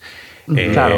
claro, no, no puedes hacer todo, todo, todo oclusivo, no puedes hacer todo, todo, todo interactivo, porque no hay memoria, no hay motor absoluto que lo aguante. Claro, claro. Y y el escenario, que, que- que son increíbles los detalles, que cuelguen del techo eh, cables de, de cosas, ¿no? Y tú le des con la mano y lo atravieses. Sin embargo, hay otras cosas que la mano sí que, sí que frena, ¿no? Entonces, o sea, yo eso, yo voy probando Sí. cosas porque las voy probando porque somos también raro virtual y luego a la hora de hablar, pues me gusta ver probar las cosas, ¿no?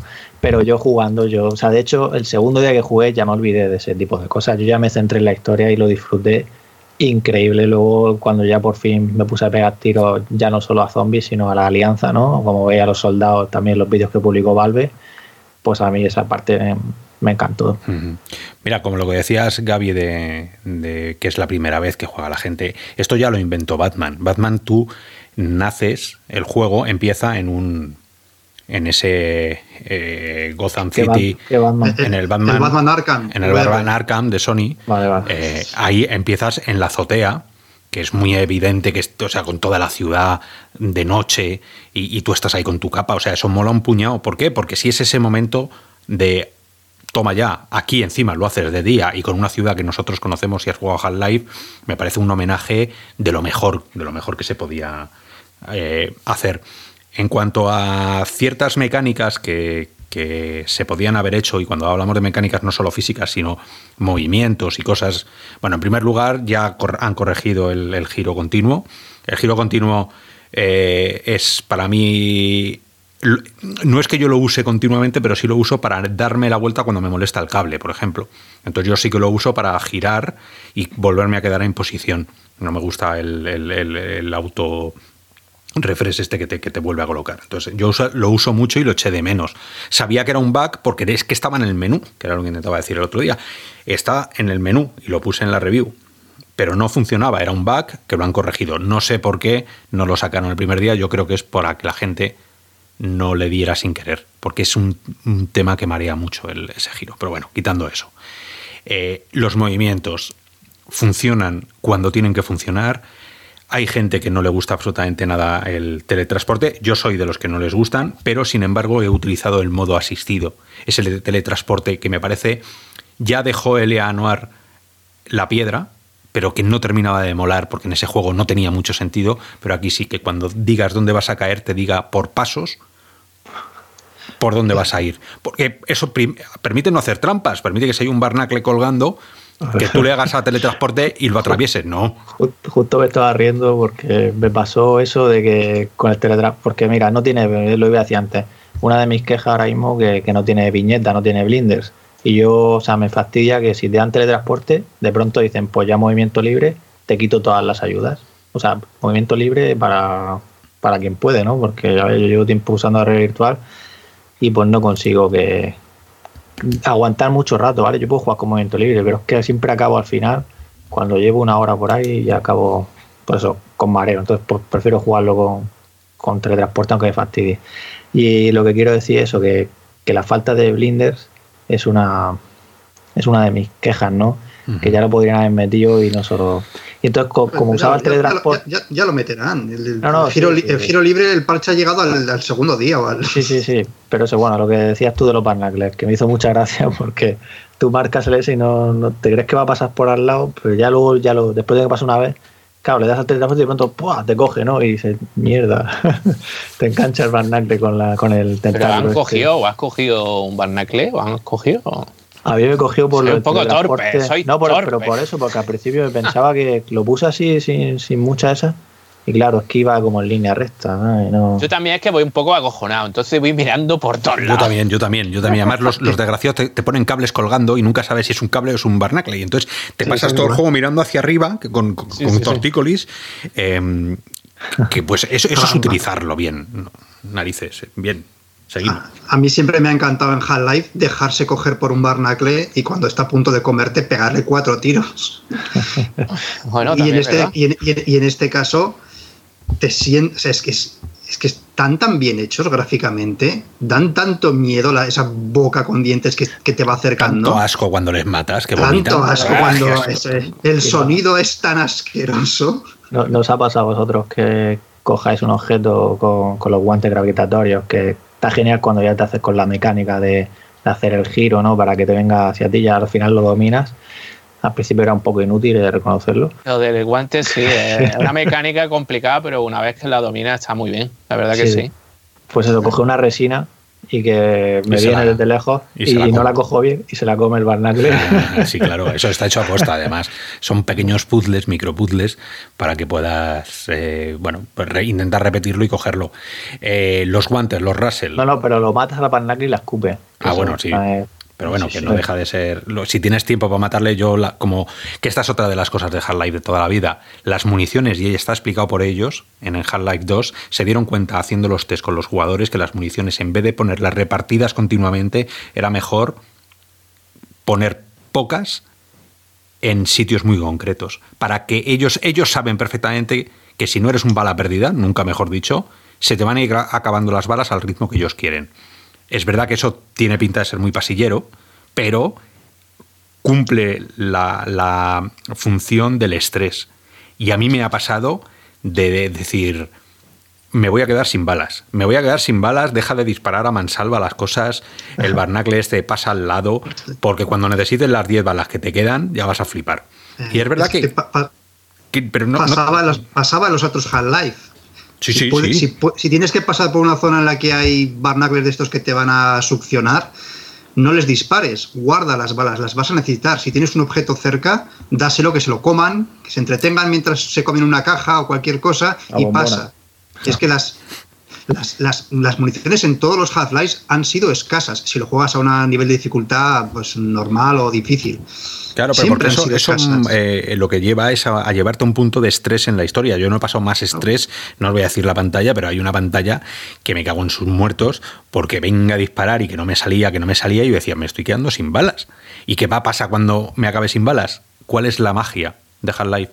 Que no te vas a quedar sin balas. Que el juego está preparado para que no te pase eso ni te bloques crees siempre que estás al límite y el corazón ahí y, luego hay una voz interior de mira que eres inútil, porque has disparado a esto cuando no tenías que hacerlo? Disparar una rata, tú eres idiota, te van a matar por imbécil. Y justo... ¿Con qué, ¿con qué dificultad estáis jugando? Yo con la normal. normal. Yo, también. y no estáis dando cuenta de, de mi punto de vista, ¿eh? y yo no soy Mario Cobretti, ¿vale? Es un guiño cinematográfico, Cobra, de Stallone. Eh, no, ¿No pensáis que, no sé, había me, he acordado que, que habían puntos de, los bichitos estos, que yo no sé los nombres, los bichitos estos que son cilindros que los metes, que los, pachurran y salen ahí toda la energía. para la vida. Las larvas. Exactamente. O sea, que, no, que no hay escasez de... ¿No?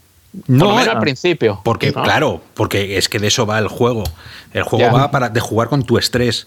Con lo cual al principio no te puede meter estrés, porque si no te vas a frustrar y dejas de jugar. Tiene que ser una forma de, de, cada vez más difícil, cada vez más difícil y vais a flipar.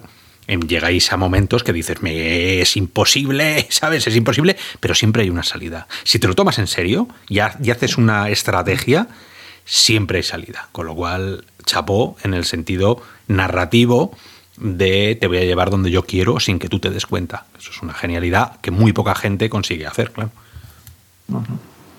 Qué. Y, que las, y, que, las, partidas, que, haya autoguardado, que, que está muy bien preocuparse de, oye, he pasado una zona difícil, la voy a guardar, o esta zona que voy a pasar ahora tiene pinta de ser difícil, voy a guardar yo antes, por si acaso no tengo una buena estrategia y me quedo sin balas. Esto hay que hacerlo, pero me, me, gustan los juegos que, guardan ellos mismos las partidas. Y ya no solo eso, sino que, que puedes guardar cuando tú quieras, porque ahora, como es lo que decimos, o sea, muchos de nosotros y sobre todo ahora que estamos en casa, a lo mejor tenemos hijos lo que sea, ¿no? Y solo te puedes echar una partida de media hora y lo puedes guardar y luego sigue por el mismo sitio en el que estaba. Eso me encanta, eso debería estar en todos los juegos, sí, señor. desde mi punto de vista. No, no por, hacer el cheto de ir guardando, sino por el, por el tema de, la no, No, que no dices que yo me he pasado el juego porque he ido guardando. Yo he ido guardando, he ido guardando porque sabe, yo decía, ha pasado esto, voy a guardarlo. Es verdad que luego él lo guarda, pero hay puntos en los que te guarda mm, extrañamente a la mitad de algo y, digo, mira, es que paso de volver a hacer todo esto, lo voy a guardar aquí, efectivamente. ¿Qué os parece el tema de las cargas? A mí eh, porque a mí me parece un acierto el, el, que sea dentro de la propia habitación en la que vayas a pasar, te recoloca, le quita las texturas, pone el mapa ese tan grande de la ciudad para decirte que se está cargando. Tarda como 15 segundillos, o sea, no es 3 segundos como antes, pero tampoco es una pasada de joder. Te da tiempo a relajarte. ¿Tú estás con SSD, Oscar? Yo estoy con SSD, sí. Claro, ahí me tarda un poquito más. Yo, voy a decir que a mí los tiempos de carga no me, no me parecen infinitos. Además da tiempo, pues oye, si hace falta te quitas los auriculares un poco de las orejas para que se refresquen pero sí que me ha recordado a viejos tiempos de uf, cargando, cargando, cargando. Uf, a Así, mí claro, se me es que hace el- un pelín largo, pero claro, eh, claro, eh, eh, siempre cada uno tiene que contar la feria según cómo le va. Si tienes el juego instalado en un disco sólido, pues tira, los tiempos de carga serán menores. Pero En el es que es así, yo creo que guardado- tiene que ser así, ¿no? O sea, creo que el estándar ya para realidad virtual, por desgracia, tiene que empezar a cambiar, ¿no? Y el SSD creo que es de obligado cumplimiento. Sobre todo para Sí. juegos que son 48 gigas, ¿eh? que no estamos hablando de los 130 o 140 de... Eh, y, de y Asgard, luego los tiempos, de, los tiempos de carga tienen un sentido. Es que hace, hace falta tiempo, 3 segundos o 15, para cargar lo que viene a continuación, cuando es de la calidad de lo que viene a continuación. Está Es claro. que- Está claro. Eh, mirar, el tema, el tema y, y esto que es algo que, que también ha habido mucha gente que está en la gresca ahora mismo en los foros, que es el tema del salto, el tema de, de todo esto asistido, ¿no? Mm, eh, yo nunca he echado de menos el salto en este juego, porque el salto en la realidad virtual nunca me ha terminado de convencer. Y recuerdo un juego en particular que era el, el Sirius Sam 3. Creo que hay una parte de plataforma, porque sabéis que es un port, no es un juego de VR. Sí. Como por hecho por ellos, que estaba muy bien y yo me divertí. Había un punto que tenías que saltar cuando venían unas aspas en el suelo, caer en el aspa, girar y saltar en el otro lado, el típico plataforma. Bueno, era imposible.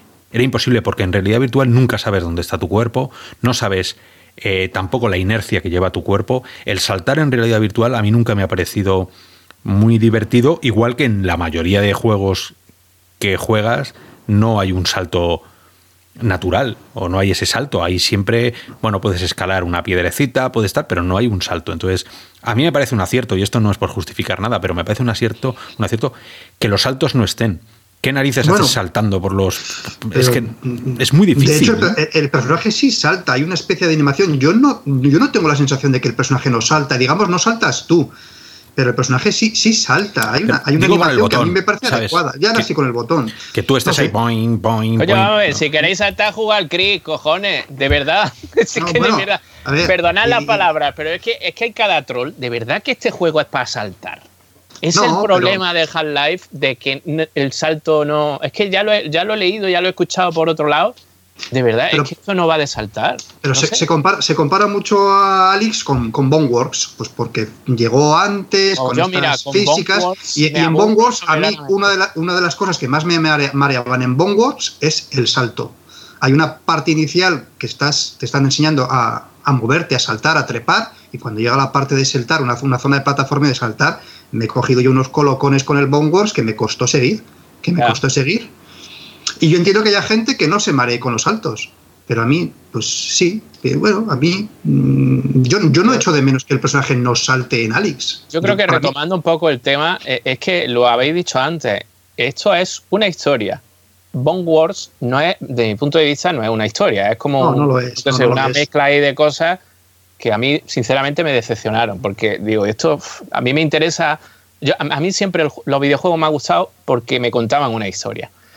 Y eso es lo que hay, y además te lo están diciendo, es una producción cinematográfica al servicio de la realidad virtual y, de, y es un videojuego, ¿vale? Pero, es, es Pero ahí, cinematográfico. David, o sea, el tema es que yo lo que entiendo de lo que piden los usuarios Mm. es que no, esto no afecta a la historia, que tú puedas saltar o tal, ¿no? La cuestión es que, que les dejen hacer eso que ya supuestamente se hace en otros juegos, O que ¿no? se quiten el casco y peguen botes en el No, no, pero a ver, si el tema es como si no tiene giro suave, que no tiene giro suave, ¿no? Pues eso No sé, afecta a la historia, ¿no? Yo la Pero- verdad es que es que vivimos en una sociedad, de verdad, y perdonadme, es que eh, llegamos a un nivel de excelencia y tenemos que sacarle un pero, de verdad, pero en todo, eh, en toda la área. Vamos a sacarle creo- un pero ya.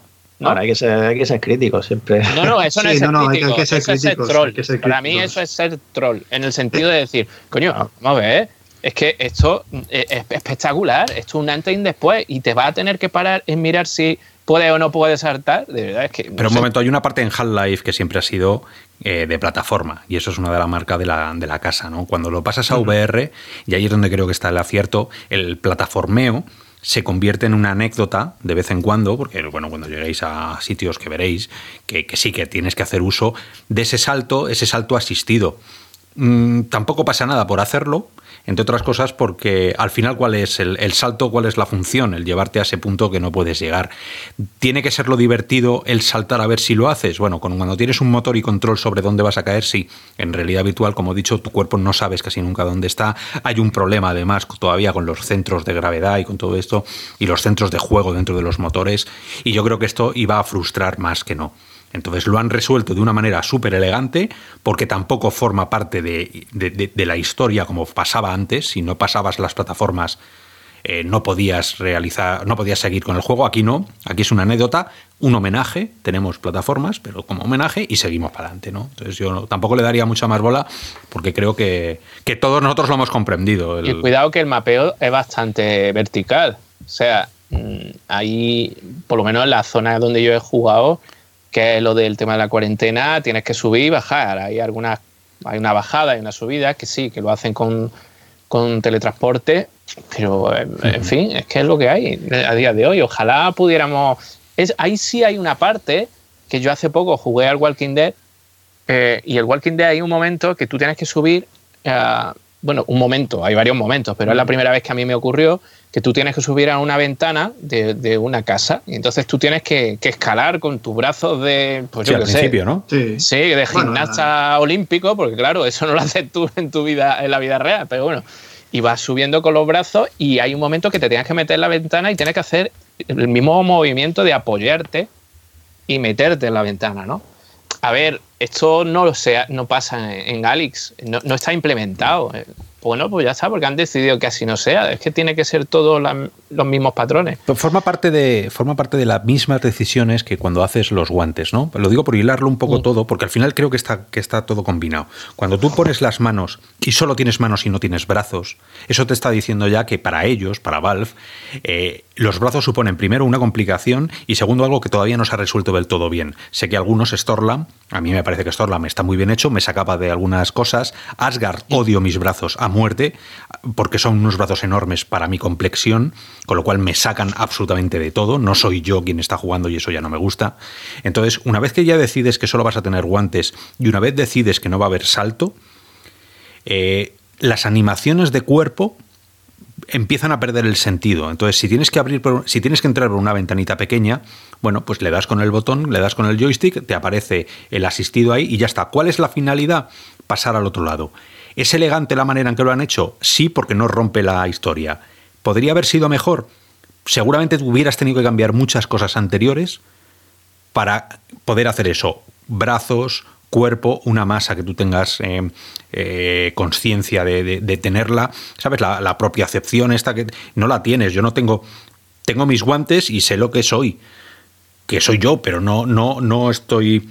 Em, modificado por el juego. Entonces, eh, yo no le di, la verdad es que escribiendo la, la, review no le di ninguna importancia, que luego vi que era lo que todo el mundo le daba esa importancia. Además del giro, era vaya mierda que no tiene animaciones para saltar por las ventanas. La verdad es que sinceramente yo ni me di cuenta de eso porque estaba tan metido en la historia que luego reflexionándolo llegué a esa conclusión. Mm. Si has hecho manos, si has hecho salto automático, no tiene mucho sentido que te pongas a investigar cosas mmm, paralelas. Sí que te deja subir la escalera poco a poco si lo activas las opciones, ¿no? Que, que tienes la opción sí, de subir. Sí, sí, sí, las, Hombre, porque las es muy escaleras, heavy. Señor, las, escaleras, las escaleras las subes peldaño a peldaño, a mano. Si quieres también te teletransportas arriba, que a mí siempre me, me, me han parecido ridículo. Las escaleras vas cogiendo peldaño a peldaño y subes. De, vamos. Oye, una cosa, ¿y qué os parece la, la inteligencia artificial de los enemigos? Porque, no sé, o lo he visto muy tonto. Malilla. Malilla tirando Sí. a fácil aposta, yo creo, porque ya se sabe. Sí, ¿no? La- si te lo ponen más difícil con la poca munición que hay, dejas Ya. el juego. Yo creo que dejas Ya. el juego. Ya, ya. Bueno, yo de ahí todavía no puedo opinar mucho. O sea, he visto varios tipos de enemigos, incluidos humanos, bueno, los soldados, los extraterrestres, los- o lo que sea, que ya no me acuerdo bien de la, del lore exactamente. Los Combine, ¿no? O sea, la, la alianza. Sí, la alianza. Eh, bueno, que me hicieron alguna cosa así que me llamó la atención, que no estaban ahí solo en una posición y tal, uno me rodeó y tal, con lo cual, bueno, a ver, tampoco pido aquí una inteligencia brutal, pero para Mm. mí se me hizo, o sea, me, me gustó, ¿vale? El, el gameplay y la jugabilidad ahí. eh. Hombre, No, no pensáis que esa es a lo mejor la, la asignatura pendiente real de, Porque estamos hablando, sí, de mejores visores, de implementar tal cosa, pero oye, creo que la realidad virtual hay falta de una buena inteligencia artificial ¿no? en nuestros enemigos, ¿no? ¿No pensáis eso? A mí Pero no, da solo, esa sensación. no solo en los enemigos. Una de las cosas que puse en la, en la review es la falta de NPCs con los que en hablar, la falta de... Claro, tú en Half-Life 2 estás siempre acompañada de tu alter ego, ¿no? De, de, Alex, que es la que te va a marcar el guion y la que te va a marcar el ritmo y, información te va a dar. Aquí es Russell a través de los cascos. Bien, falta. Que está mejor, ¿eh? ese recurso me parece muy bueno. Sí. Porque te da opción a que te acojones más, claro, vas claro, solo. Claro, claro, claro. Pero, o sola en este caso. Pero sí que hay veces, porque todos habéis empezado el juego, ¿verdad? Todos habéis mm. ido por el callejón, todos habéis mm. bajado hasta las cocinas y todos habéis hablado con una compañera que os está diciendo, oye, ¿qué pasa esto, no? La hermana, la claro, hermana. Mm, claro, todos habéis hecho eso. Ese momento para mí es tan especial porque es una cinemática de verdad eres tú en una ciudad donde hay más gente. Luego te meten en unos subterráneos donde no hay nadie más y quien está está muerto, ¿no? Pero... Eh, ¿Sabes a qué me recordó ese momento? Obviamente nadie se ha copiado uno de otro, pero me recordó bastante a la peli esta de, de Parásitos. No sé si la habéis visto. Sí, claro, claro. Sí. Pues la donde, donde viven ellos es, como, claro, estás Es su casita, sí, por debajo. Que, llueve y se les... bueno, pues... Eh, pero ciertamente cobra una, una dimensión mayor el juego cuando tienes a alguien a quien mirarle a los ojos tan bien hecho como están los muñecos, eh, los NPCs, hablarles, que haya una interacción, ¿no? Eso es, eso es para mí es espectacular, ¿no? Y al principio también, que también sale el trailer de Valve, cuando te, pillan que abres el ascensor y te aparece que se está llevando al padre. Claro, pero, ves, eso, eso es un... ¿Quién, ¿Quién, no ha levantado las manos ahí cuando el padre te dice arriba las manos? todos, sí, todos. Pues todos. Pero bueno, pero, pero es eso, porque estás jugando en un momento eh, que necesita el, guion muy especial, ¿no? Y yo he hecho esos momentos especiales, he hecho en falta esos momentos especiales a lo largo del juego, porque es la inteligencia artificial que es muy difícil de hacer y más cuando estás en realidad virtual y seguramente todo el mundo. Por eso ella está a través de un, de un cristal, ¿no? Cuando habla con su hermana, luego cuando se acerca a la reja, casi en ningún momento vas a tener acceso a nadie para que la gente no haga, ¿eh? sí llegaremos pero para que la gente no haga el imbécil porque si tú le metes el dedo en el oído y encima haces como si fuera tartamuda y le das golpecitos en la cabeza todas esas idioteces que hace todo el mundo eh, eh, pero molan esas idioteces molan corta un poco la tensión ¿no? No sé. Oye, yo... Yo, tengo que hacerlo porque si no, no puedo jugar. La verdad es que como no, no me salga del juego un poco, es que me da un paro cardíaco. Así os lo digo directamente. yo haría, haría esa inteligencia artificial, yo ya la haría, sabiendo de dónde viene la gente de realidad virtual, que somos unos puñeteros, o sois unos puñeteros. Eh, yo, si tengo que programar un muñeco en, en IA, un NPC, yo le hago eso, que cuando te acerques a la cara le diga, ¿qué haces? Porque me tocas. Oye, métete la mano por. Yo te voy a decir una pregunta, Oscar. Como haría una persona normal. hay una pregunta, y os lo voy a hacer a todos, y esta pregunta ya se lo he hecho yo a, a Oscar por, por, WhatsApp, pero la quiero hacer pública. ¿Cómo hacéis vosotros para no pasar miedo y pasarlo mal? Porque vamos, con la inmersión que tiene este juego y los momentos tan chungos que hay, ¿qué hacéis? Porque es que yo no sé, yo como no me, me, lo toma... Bueno, morir ya, morir. No, no, no, en serio, esto es como suspender. La primera vez que suspendías y llegabas a casa con el suspenso a casa, antes. te si lo de morir es lo de menos. Si lo de morir es lo de menos. Si es lo que pasa antes de morir. No, porque yo, yo, yo he llegado a un momento en el que digo, bien, paso por aquí y voy a morir, porque sé que soy un inútil y voy a morir. Pero pasas muerto de miedo. Cuando mueres. ¿A ti, te da miedo eso? A mí me da miedo el susto que me van a meter antes de morir. Ah, pero es que yo no sé. Ya verá, ya verá esto, es como, esto, es como, los sabores. Hay, hay, que disfrutar del miedo, hay que disfrutar de las películas tristes. No todo pueden ser comedias. Esto es como los sabores. Te tiene que gustar lo ácido, lo amargo y. Vamos, si es que a mí no me gusta, no me gusta eh, pasar miedo. A vosotros gusta, ¿no? Ese es el tema, ¿no? Pues canta, hay gente que canta, ponte a cantar. a ver, no, es que, guste pasar miedo, pero en, la vida real, bueno, a ver, no te ataca un zombie de repente. ¿Quién sabe, eh? Yo, yo, yo antes pensaba que no pasaban muchas cosas, Gaby, y ahora que, yo antes pensaba que había cosas que no iban a pasar y yo ya no pongo la mano en el fuego que no vaya a un, zombie a comerme la cabeza, ¿eh? Cuidado. Yo no, soy un amante especialmente de las películas de terror o del género de terror, además a mí antes de, de, más pequeño, más joven, a mí, por ejemplo, ver sangre me, mareaba, me bajaba la tensión. Yo no podía ver películas que fueran un poquito, un poquito gore. Luego lo he ido superando, pues como la cinetosis con entrenamiento. Pero el, el, el, cambiar las emociones, tú estás en la vida real más o menos tranquilo y te pones un juego de tensión, un juego de miedo y lo pasas mal. Yo con el The Walking Dead lo he pasado mal, de tener que quitarme el casco y decir, me cago en los puñeteros zombies que me he quedado sin balas, que me estoy... o con el Alien Isolation, lo he pasado muy mal. Pero, la, pero tienes la, la, la, la sensación cuando quitas el juego, te quitas el visor, vuelves a la vida real y, uy, qué alivio, qué feliz soy aquí, qué tranquilidad. Pero ya, claro, pero es que estáis ese, vosotros... ese, es ese contraste, ese contraste de sabores, pues ese contraste estáis hablando, de. Estáis hablando de cosas o, o, posteriores ya, cuando te han matado. Si, cuando te han matado no tiene. Y cuando te quita el casco, no, ya no, sé la, que estás en la vida. La, la, la, tensión, la tensión de entrar. Oye, tienes que entrar en este sitio que pone cuarentena, qué mal rollo, con, con plantas extraterrestres. Eso pues ahora. Ya veréis. La música. no, ver, no, no, os digo iba, nada. Iba a, pare, iba a, parecer que este juego es de terror y tampoco, tiene sus momentos. ¿Cómo que no es de terror? Espérate que no es de terror. A ver, a ver, que.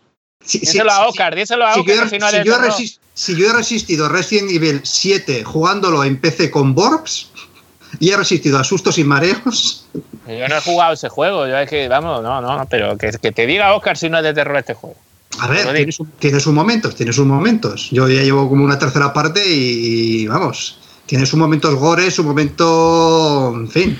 Pero bueno, que, que, independientemente del miedo, hay un, hay dos, yo os diría que dos capítulos uh -huh. que no habéis llegado, por lo que estoy viendo, que el miedo cobra un, un, una importancia eh, crucial. Es, es, es, es, un momento en el que dices no. O sea, no, no, no. No, no sé que me estás llevando ahí, sé que estoy obligado a ir allí, pero no quiero, tío, no me hagas esto. Y de, y, y Madre mía, lo va a terminar el juego Perry Mason, porque el que porque yo por no, no, de, te, lo juro, te lo juro que hay, es que hubo un punto que además yo lo pensé, que estaba jugando aquí además de noche tal y, y, digo, venga, me lo tengo que acabar porque tengo que hacer la review, o sea, estoy obligado.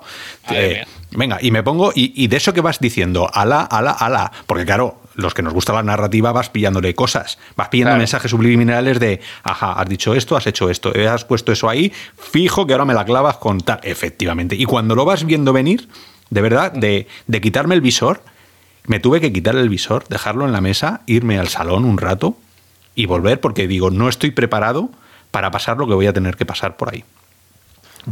Y, y, eso bueno, es la primera sí. vez, y os lo digo en serio, la primera vez que me pasa con un juego de realidad virtual. Ni en Walking Dead. Pero es necesario, eso yo pregunto, ¿es necesario pasar por ahí? Sí. Sí. Yo creo, ¿Sí, ¿Para creo, qué? ¿Qué, qué para te la experiencia. a ti no, no. Como, como, como, personaje de. Porque cuando lo haces te sientes tan bien, cuando lo consigues, ah, vale, vale. has roto vale. una. Has, has, eh, eres, eres, tienes, tienes como más 15 de, de, de, de valentía. ¿Sabes? Yo, yo, ahora soy un tío más valiente en mi casa, en mi, ¿sabes? No puedo salir de aquí, no lo puedo demostrar, pero cuando lo pueda demostrar, soy un tío más valiente. He, he, he avanzado mentalmente con algo. Eh, porque está tan bien hecho, es tan real y tan bien llevado en historia. Que bueno, esto, pues, no sé. está diciendo una cosa muy importante. Lo que está diciendo la psicología de que la VR puede ayudarnos tanto, pues ahí está, ¿no? Es decir, tú, tú me dirás. De primeras, yo ya tengo menos asco en general a todo. Porque como todo el juego es una mierda, es, es, una cerdada de juego asquerosa. Parece que está, no sé, es, es, es que es como, como la, ¿cómo se llama este de las películas de, de este tío sí, tan sí. asqueroso? Me parece que habéis jugado pocos juegos de miedo, ¿eh? O que no, que no, como Lynch, películas. Como David Lynch. Así, no, tipo no, David Lynch. ¿no? Ah, ¿no? Peor, ¿cómo se llama este? Que no me sale. De, lo diré. Lo diré. Bueno, ir hablando y ahora, ahora pienso Yo, yo, llama, yo quiero decir, en esa línea hay un momento eh, bueno, a ver, que yo he jugado poco, tampoco estoy haciendo mucho spoiler, pero cuando va a abrir la puerta de la cuarentena, de, cuarentena, de esa zona, hay una máquina ahí que tienes que, que trastear, ¿no? Y hay, y hay, un bicho metido dentro de la máquina, por favor, qué asco, ¿no? O sea, ah, los lo, lo, lo de las ruedas que giran, sí. Sí, sí ¿eso qué? ¿Una rata o parece sacado de, de It? ¿No? De, Pero no, no, no fuisteis, vos, no fuisteis cosa, vosotros a ver aquella exposición sobre el cuerpo humano que salían partes del cuerpo humano laminadas, ¿no? que están por todos los palacios eh, y congresos de, de España hace unos años. A mí, mira, eso no me da, me da, me da con lo que no conozco, las cosas así extrañas y surrealistas casi, ¿no? Como si fuera de un cuadro de Dalí, ¿no? Pero en plan gore, Cronenberg, ¿no? Pues- que no me salía, Cronenberg. Cronenberg, Ah, claro. Cronenberg, hombre, Toda- claro. todo es asqueroso, porque Cronenberg Mi es un tío director de cerdo. cine favorito, uno Bueno, de pues, ellos, es, pues es, Cronenberg. es- es cerdo. Entonces, todas las películas de Cronenberg tienen algo que, que a mí me repatea porque me revuelve del el higadillo. Pues Eh, esto eh, igual. Existence, tiene ahí Existence. Existe, tío, con la mierda de la pistola esa que es, ¿qué es eso, tío? Que, que es la que- de la VR, ¿no? Sí, Que hay que estar existen- Sí, zumba. sí, esa es un poco que así. Esas pues, asquerosas, sí. sí, sí. Pues hay que estar un poco zumbado. Bueno, pues eso. Eh, Eh, sí, sí, tiene, además la ha acertado, la ha acert- o sea, ha, ha- ha estado muy hábil ahí, Oscar, porque es cierto que hay mucha similitud en- entre esa mezcla entre tecnología, tecnología y, y, Si y es el tema biotecnología, orgánico, es, orgánico, sí. es, es- es- es como raruno, ¿no? Bueno, pues eh, un videodrome. No me digas tú qué Bueno, mierda de el película. ya eso, vamos, la mosca, la, fumada. mos- la mosca yo la tuve que quitar Bueno, y decir, bueno, tío, la va a ver tu primo. O sea, Luego, una cosadilla de- del tema de interacción y tal, y por hablar un poco de la interfaz y de cómo han, cómo han llevado a cabo la, la usabilidad en sí del personaje, ¿no? Tu, tu interfaz, ¿no? Eh, bueno, en ese sentido, como sabéis del tráiler, que habéis, bueno, si lo habéis jugado ya lo sabéis, ¿no?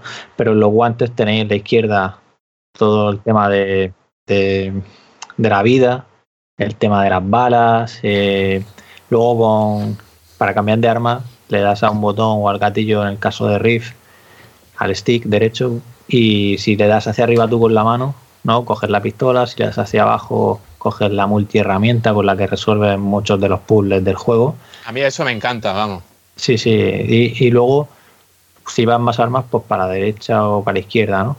Eh, yo de momento solo llevo dos armas, la escopeta y la pistola. La escopeta está a la izquierda. Y, y la verdad es que mm, me ha gustado el tema, aunque al principio también me pasaba que, como pasa muchas veces con los juegos, el tema de que llevas una mochila donde guardas la, la, munición, ¿no? O la resina que vas cogiendo, que es con la que luego desbloqueas, eh, haces mejoras de las armas. Y, y me pasaba, ¿no? Eso, que te la, te la tienes que subir al hombro, al hombro izquierdo en mi caso, y a veces no escuchas el ruido, ¿no? Y, y lo miras y se ha caído atrás, ¿no? Pero bueno, ya le he cogido el truco, hacerlo un poco más arriba y jugar con la vibración ¿no? del mando que, que notas que cuando lo puedes hacer y ya lo suelo hacer bastante bien. Y yo en ese sentido creo que lo han resuelto bastante bien. Es verdad que cuando vi el trailer al principio tenía las dudas de cómo cambiaban de arma y tal, pero ya una vez que lo vi se entiende fácil y te acostumbras. Cuando, y- cuando vimos los, los vídeos comentábamos, ¿y cómo vamos Sí, a hacer sí. si, no ten- si no tenemos un bolsillo para guardar diferentes municiones o armas, eh, seleccionar? Y, y- y la forma de hacerlo me parece, no voy a decir perfecta, pero... pero Es una apuesta no tar- más, ¿eh? Yo no, tardo, yo no tardo ni medio segundo en escoger el arma que quiero. Así como, por ejemplo, en The Walking Dead me hacía a veces un lío y quería coger una pistola que tenía en el hombro derecha y acababa cogiendo la linterna o, el Eso es, mapa. eso es. Aquí yo quiero coger la multiherramienta y tengo la multiherramienta. Quiero coger el- la escopeta, cojo la escopeta. Quiero coger la pistola y cojo la pistola. La forma de recargar las armas, que, que en otros juegos es el horror, el horror eso de mete las balas, abre, abre el arma, mete las balas, cierra el arma, dale a la palanca.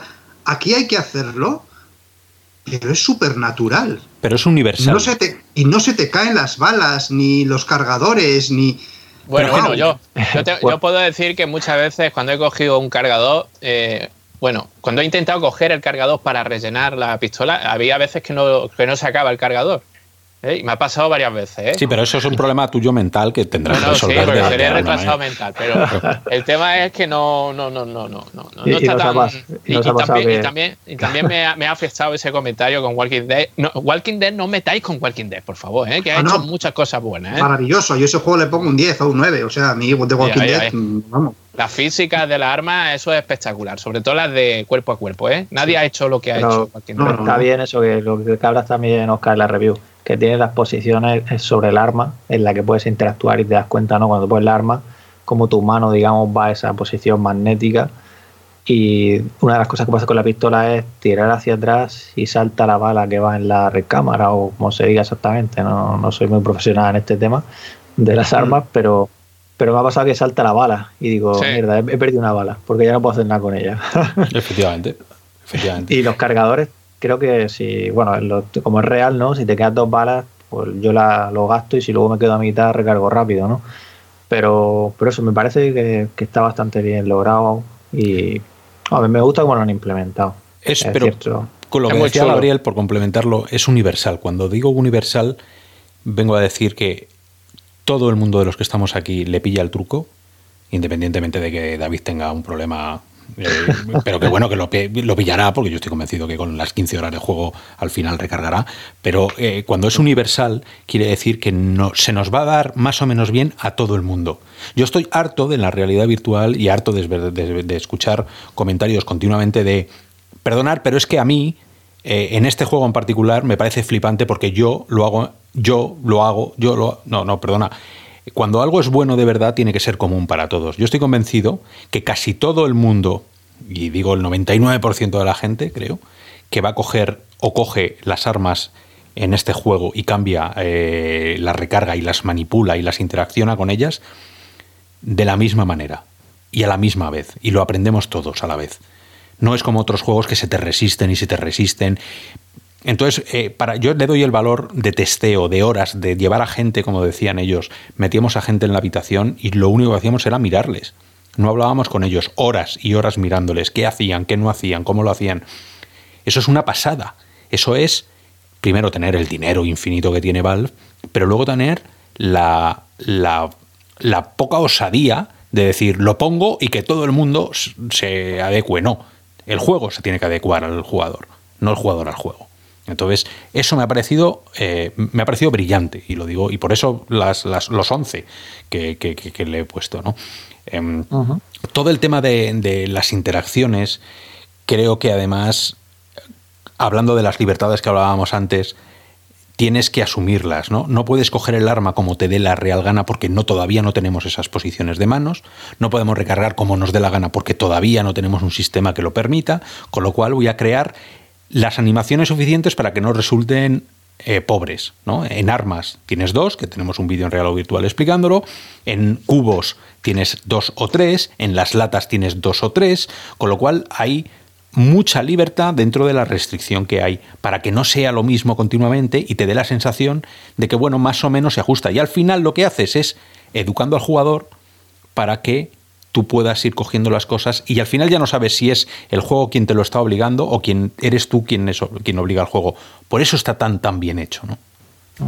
Yo, yo tengo pendiente darle caña a Walking Dead, solo lo probé en su momento. Cuando lo pase Half-Life le, le, daré caña. Igual que Bone tengo que darle una oportunidad si no caigo en combate del mareo. Pero, o sea, lo he probado, ¿no? Pero no, no lo he jugado entero. Y, y, eso, lo que quería decir es que a mí me pasa que estaba muy acostumbrado al tema de las físicas, de, darle al botón de agarrar, ¿no? Para, por ejemplo, cerrar un, cajón, ¿no? Le doy a agarrar y lo cierro, ¿no? Pero es que, claro, aquí llega un momento que mi cerebro ya empieza a encajar de que puedo hacerlo de esa manera, de que con mi mano mismo solo tengo que empujar sin darle a ningún botón.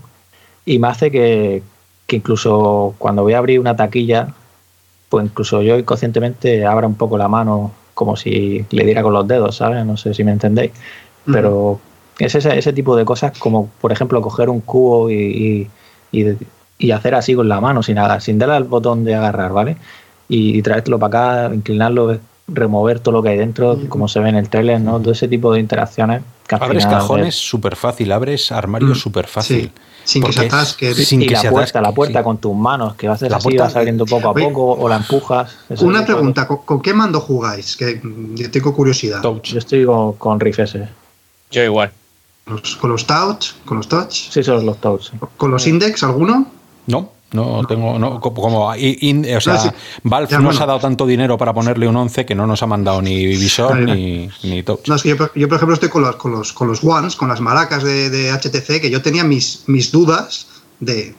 Tú comparas las maracas rígidas, digamos, pues con los index de, de, de Valve y digo, madre mía. Y, y, y, se juega de maravilla. Es que cuando dijeron que se iba a jugar con casi todos los visores y con todos los mandos bien, no han mentido. Pues tú sabes lo importante, lo importante que es eso, lo difícil que es eso en la mayoría de juegos. O sea, es que es una, es que es una brutalidad las horas de hay que hacer que esto funcione para todo el mundo, por favor. Y eso, de verdad hay que quitarse el sombrero, que eso no lo hace nadie. Que, que, si tú juegas, hay juegos que los touch, cuando los coges, tiene la mano mira hacia el suelo, coges las, los de Microsoft y la mano está medio doblada, el botón no hace lo que tiene que hacer, hay acciones que no existen. O sea, aquí está lo más pulcro que han podido hacerlo, estoy convencido. Si hubieran podido hacerlo mejor, lo habrían hecho. Es que mm, yo creo que este juego no inventa nada, pero como bien dices, Oscar, lo que hace lo hace bien. Entonces, ¿ha inventado las físicas? ¿Ha inventado... No. ¿El, coger objetos desde lejos como imantándolos? Eh, no. No ha inventado nada. Pero lo que hace lo hace muy bien todo lo que hace lo hace muy bien. Mira, y es tan importante además el saber por qué. O sea, quiero decir que cuando tú tienes los guantes Russell, tú no, en la, en la azotea, al principio, tú no puedes coger nada con la mente. Tú no puedes coger nada con las manos a distancia, porque eres una persona real, normal. ¿Cuándo puedes hacerlo? Cuando te explica un científico loco que te puedes poner unos guantes y empiezas a hacerlo. Tú sabes la cantidad de juegos que hay en las que tú coges las cosas porque sí y nadie te explica nada es que esas cosas de verdad que son de narrativa, que te generan, o sea, son, son puntos que dices, ¡buah, qué tontería! No, no, si fuera tan tontería lo habría hecho todo el mundo, no lo ha hecho nadie. Es la primera vez que te están explicando muchas cosas. Eso narrativamente tiene un peso, una base, que luego desde ahí ya puedes empezar a construir una historia. Entonces a mí eso es que me apasiona porque es qué uso le vamos a dar a la realidad virtual en el futuro. Bueno, pues para mí la base tiene que ser el uso de la VR que está haciendo eh, Alix, ¿no?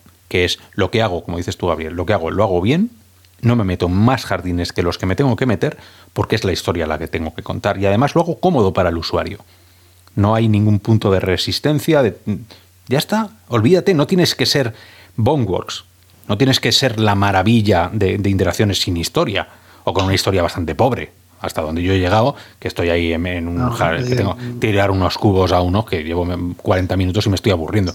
Em, eh, no es Walking Dead, Walking Dead es también es muy de pasillo, ¿no? También es de toda la ciudad cerrada, no puedes entrar en cualquier en, ningún lado y eso por eso yo voy a criticar un poco a Walking Dead, porque ¿cuál es el Walking Dead? Eh, tienes que hacer farmeo para conseguir un montón de cosas para luego regresar a casa, pero solo te voy a dejar entrar en dos casas. Yo necesito ese mundo abierto en Walking Dead, que no lo tengo. No lo necesito, no necesito 100 millones de pasillos en Alex. De verdad que no lo necesito. Porque lo que tengo que hacer es una misión que me han encomendado. Entonces, bueno, pues ahí, ahí están las diferentes narrativas que vas a poder hacer y las los límites que vas a poner. ¿no? En Walking Dead tienen ah. mil millones de límites y nadie hablaba de ellos. Sí, no, y, hablamos, pero es que los, los, juegos, Bone Wars, ya me tocó hacer análisis y creo recordar que le casqué un 9. ¿Por qué? Porque los, números, la nota, la cifra, no es lo importante, no es un 8, un 7, un 9, un 10, es por qué le has puesto esa nota. Pues Bonworth cogió la chorra y se la sacó encima de la mesa y dijo, toma las físicas.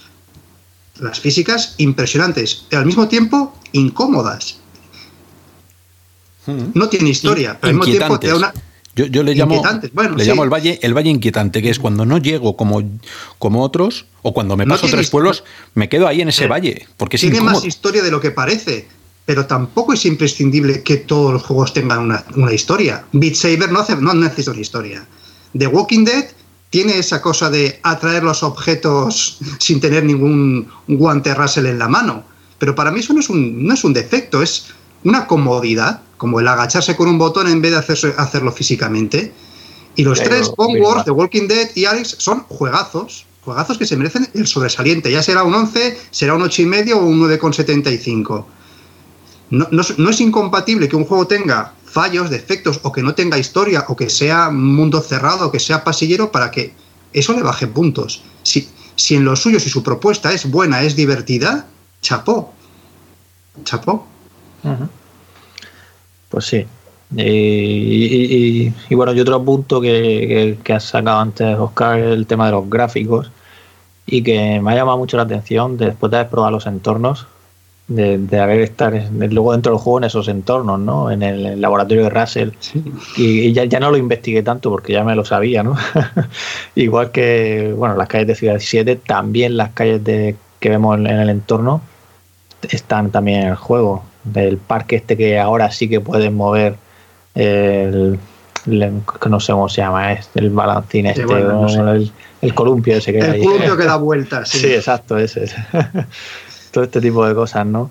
Y gráficamente, yo tengo yo tengo lo mínimo, ¿vale? Con lo cual no puedo jugar al máximo, pero me sorprende, ¿no? Para el equipo que tengo yo, que el cómo se ve y y me, ha llamado mucho la atención, como decís vosotros, en esos entornos tan raros, en, ese ambiente de esa partícula, ese... Vamos, a mí me, ha encantado gráficamente el juego. De hecho, al principio ya me estoy dejando la boca abierta en ese balcón. Y, el rendimiento que, también acompaña, que, va genial. vimos los vídeos, los trailers de presentación y dijimos, wow, ¿esto será real o luego habrá downgrade? Luego pudimos estar en los entornos, pero bueno, eran entornos estáticos y qué bien se ve. Y ahora sí tenía dudas, con mi 1070 podré jugar a, a Half-Life con una calidad excelente y, puedo. No me va a tirones, no me ha bajado, va fluido. Va fluido y, es mm. asombroso. Cuando estás, cuando ya te metes en la parte más fantástica del juego, pues bueno, son paisajes fantásticos. Pero cuando estás en la ciudad, esa ciudad, pues bueno, parisina, europea, mm, de Europa del Este. Sí, muy Orwell, además muy, muy Orwell, es, estás, estás en Ciudad 17, estás en Nueva Odessa, estás en donde sea, pero es... De verdad, de verdad os puedo decir una cosa. Hoy me he sentido como en, ese futuro distópico, porque he ido a la frutería, me sentía como que no había desconectado de Alice. Y he ido a la frutería. La de cuarentena, claro. No, no, claro. Y, y, me han puesto en la frutería el hilo musical de la radio y luego como un anuncio, recordad que tenéis que lavaros las manos porque no sé qué, y los guantes tenéis que dejarlo. Y de verdad me he sentido como si estuviera ahí. Digo, ¿cómo? Eh, ¿eh? que no es tan diferente, ¿eh? Por eso digo lo de los zombies, quién sabe qué puede pasar. Sí, sí, sí. Si esto, esto es mañana que me toca ir a hacer la compra, como escuche es lo que me queda. Pero que... Visualmente, visualmente o audiovisualmente es, es asombroso. El juego es asombroso. Sí, claro, porque es que él, otra vez volvemos a lo mismo. La narrativa. Está al servicio de la narrativa. Es una, una película. Y tú formas parte de ella. un, tienes un personaje y tienes que asumir a ese personaje. Y te acompaña todo. Te acompaña una banda sonora espectacular que, que, no, que no llama mucho la atención, pero está ahí apoyando los momentos más importantes. Por ejemplo, cuando abres la puerta, pues eh, claro, ya empieza, la música empieza a sonar de otra manera. Incluso el sonido es de otra manera. O sea, el sonido para mí no hay juego en VR y pocos juegos, pocos juegos, ¿eh? que no son VR tienen ese sonido como el que tiene Alex. Para mí es top. O sea, es referencia el sonido. Y luego visualmente eh, mm, hay un mensaje que me manda el juego siempre, yo lo tengo a full, pero mi equipo es súper potente y, me extraña porque dice, eh, estás, o sea, el juego no te va a ir bien porque tienes puesto al máximo lo, ¿no? el tema gráfico y demás. Y me va estupendo. O sea, yo no sé por qué me manda ese mensaje. Yo no, no tengo bueno, se curan, se curan en salud. Yo sí que... Yo lo tengo en alto, no lo tengo en ultra. Con la 2080 lo tengo en alto. Eh, me ha rascado pocas veces. El caso es que estoy tan nervioso que ya no sé si es porque soy yo que, me vuelvo un poco parapléjico. Estoy ahí como. Pero bueno, eh, es alucinante eh, el cuidado, el cuidado de luces, de sombras, de texturas, el cuidado de objetos. La iluminación. La iluminación. La iluminación es. A ver, cuando tienes la. ¿Habéis llegado todos a, la linterna? No, yo no, yo todavía no he llegado. Yo estoy hablando de la la iluminación ambiente. Te vas a giñar vivo con la linterna. O sea, te giña vivo. Pero bueno, pero la linterna, o sea, ya solo el hecho de llegar a. de, transitar el, mapa, ¿no? Eh, con la iluminación, es de tal magnitud el cuidado que le han puesto a todo, porque si os fijáis, y aquí sí que, bueno, podéis parar de jugar mientras estáis ahí para fijaros, no hay absolutamente nada que tenga una oclusión rara. No hay una mesa que esté por encima de un cubo que quede sobre... O sea, no hay, no hay chapuzas que vemos en otros juegos, no hay esas texturas planas completamente tiradas en el suelo donde, donde canta un montón que una caja.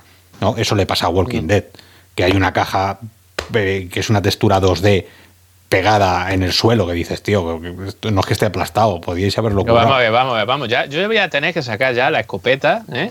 y defender a Walking Dead porque, no, vamos a ver, no sea injusto con Walking Dead porque no tiene el presupuesto que tiene este juego. pero sí que me vale de ejemplo, pero me vale de ejemplo para decir... Claro, pero, Walking Dead además tiene una estética un poco cómics, incluso en los personajes. no, pero si no, no voy a eso. No voy a eso. Yo en, en Walking Dead, en Asgard y en otros juegos sí que he visto cosas muy raras de objetos al empezar. No que los haya colocado yo, sino al empezar. Eso quiere decir que no ha habido un tiempo o no ha habido un testeo continuo de, para filtrar. Este juego está filtrado absolutamente cada una de las habitaciones metro cuadrado. Es una pasada. Coño, para un puto juego que hace Valve en cuántos años, coño. 15. bueno, no, no que, hizo uno de cartas y hace poco. Hace bueno, calla, calla, hombre. Bueno, pero, pero, pero podía, haberse, podía haber dicho, bueno, como esto lo hacen otros, yo lo sigo haciendo. No, no, no, no. Estos han dicho golpe encima de la mesa. Nunca han hecho eso. Y luego hay una cosa que me gusta de la historia, ya que estamos también con la narrativa, esos toques de humor, ¿no? Que tiene este personaje que es que no, habéis dicho. ¿Cómo? Russell, Russell. Russell, Russell. Sobre todo el principio de la pistola cuando está descargada, ¿no? Y dice, ahora está descargada, ¿no? Eso, bueno, un poco tonto, pero son esos toques de humor tan buenos, ¿no? Como solo, diciendo... solo que ha sacado eso, ya veréis cuando lleguéis, no lo quiero contar tampoco, pero hay una parte ahí que comenta cómo era la vida antes de la cuarentena, ¿no? Y es que como nosotros estamos viviendo esto ahora, pues es que yo también lo viví en plan, joder, ya te digo. no vea, ¿no? qué, empatía.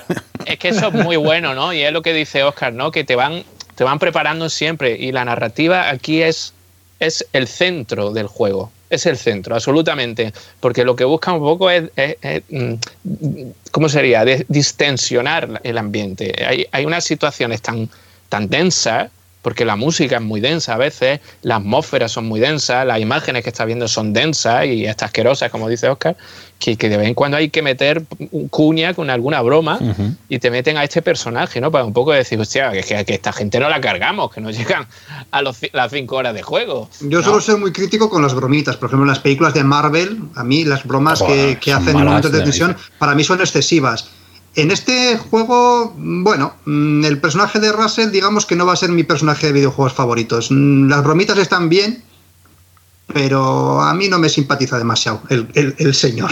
Tiene más. Tengo que decirlo. Tengo que decirlo. A mí me parece un humor muy inglés, muy de Doctor Who. Sí, sí. no, digo que no me guste el humor ni que, ni que, no, ni que no sea necesario, pero bueno, a lo mejor es que a mí me gusta pasarlo mal y no quiero que me, que, me destensen. Si yo me he metido ahí en la, en la cueva del lobo, pues quiero pasarlo mal. No quiero que él me haga un chascarrillo de. Entiendo que en esos momentos, y ahí Oscar nos podrá decir, creo que en esos momentos no harán bromas. Creo que lo pasará bastante mal. Y será todo muy denso, ¿no? Todo lo que hace eh, Valve con Half-Life es a posteriori. Todo. O sea, los momentos de acción real, ahí no hay nada. Ahora sí, cuando terminas, que estás con la adrenalina que te sale por las orejas y diciendo, joder, qué máquina soy, ahí sí que, hay un momento de jajaja, jajaja. y además hay un punto que no se echa, o sea, que, también es marca de la casa y es el autobombo, ¿no? Alguien te tiene que hacer refuerzo positivo cada, cada vez que haces algo. Lo hacían en Half-Life 1 de, joder, usted es un científico fuera de serie. Y, cuando en Half-Life 2, Alex todo el rato, eres la bomba, macho, eres increíble la que has liado. Aquí igual, necesitas eso que, que te quitas las gafas diciendo, joder, qué tío más grande soy claro, pero para eso, porque que para eso está la realidad virtual, para hacer, otro personaje que, yo que sé, que, te, que te saque un poco de la realidad y no, no, coño, no va a ser, yo que sé, un asesino que luego te encierren, te encierren en una prisión, tienes que ser un superhéroe, tienes que ser algo que no eres en la vida real. Entonces, oye, pues eso lo hacen muy bien también, claro que sí. Requieres una chica de 19 años con un par de ovarios bien puestos. sí, sí, Un poco inconsciente de dónde te estás metiendo, un poco osada en el sentido de que te bueno, recordamos una cosa, Oscar. Va a rescatar a su padre. Cuidado, sabe a dónde va.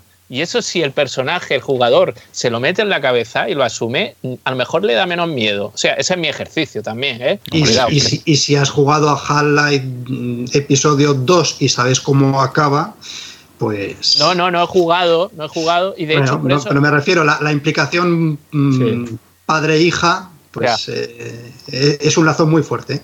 claro, pero siempre, pero siempre, porque estás tocando otra ley universal. Es decir, ¿qué, relación puedes tener tú con tu padre? Coño, pues, hombre, normalmente es una relación irrompible y si hay alguien que, que coge a tu padre y tienes que rescatarlo, pues, coño, das tu vida no, es tanto salvar el mundo como siempre Gordon Freeman era. Que para mí Gordon Freeman siempre era tengo que tapar la cagada que he hecho, porque el Half-Life 1 mm. empieza con una cagada de él.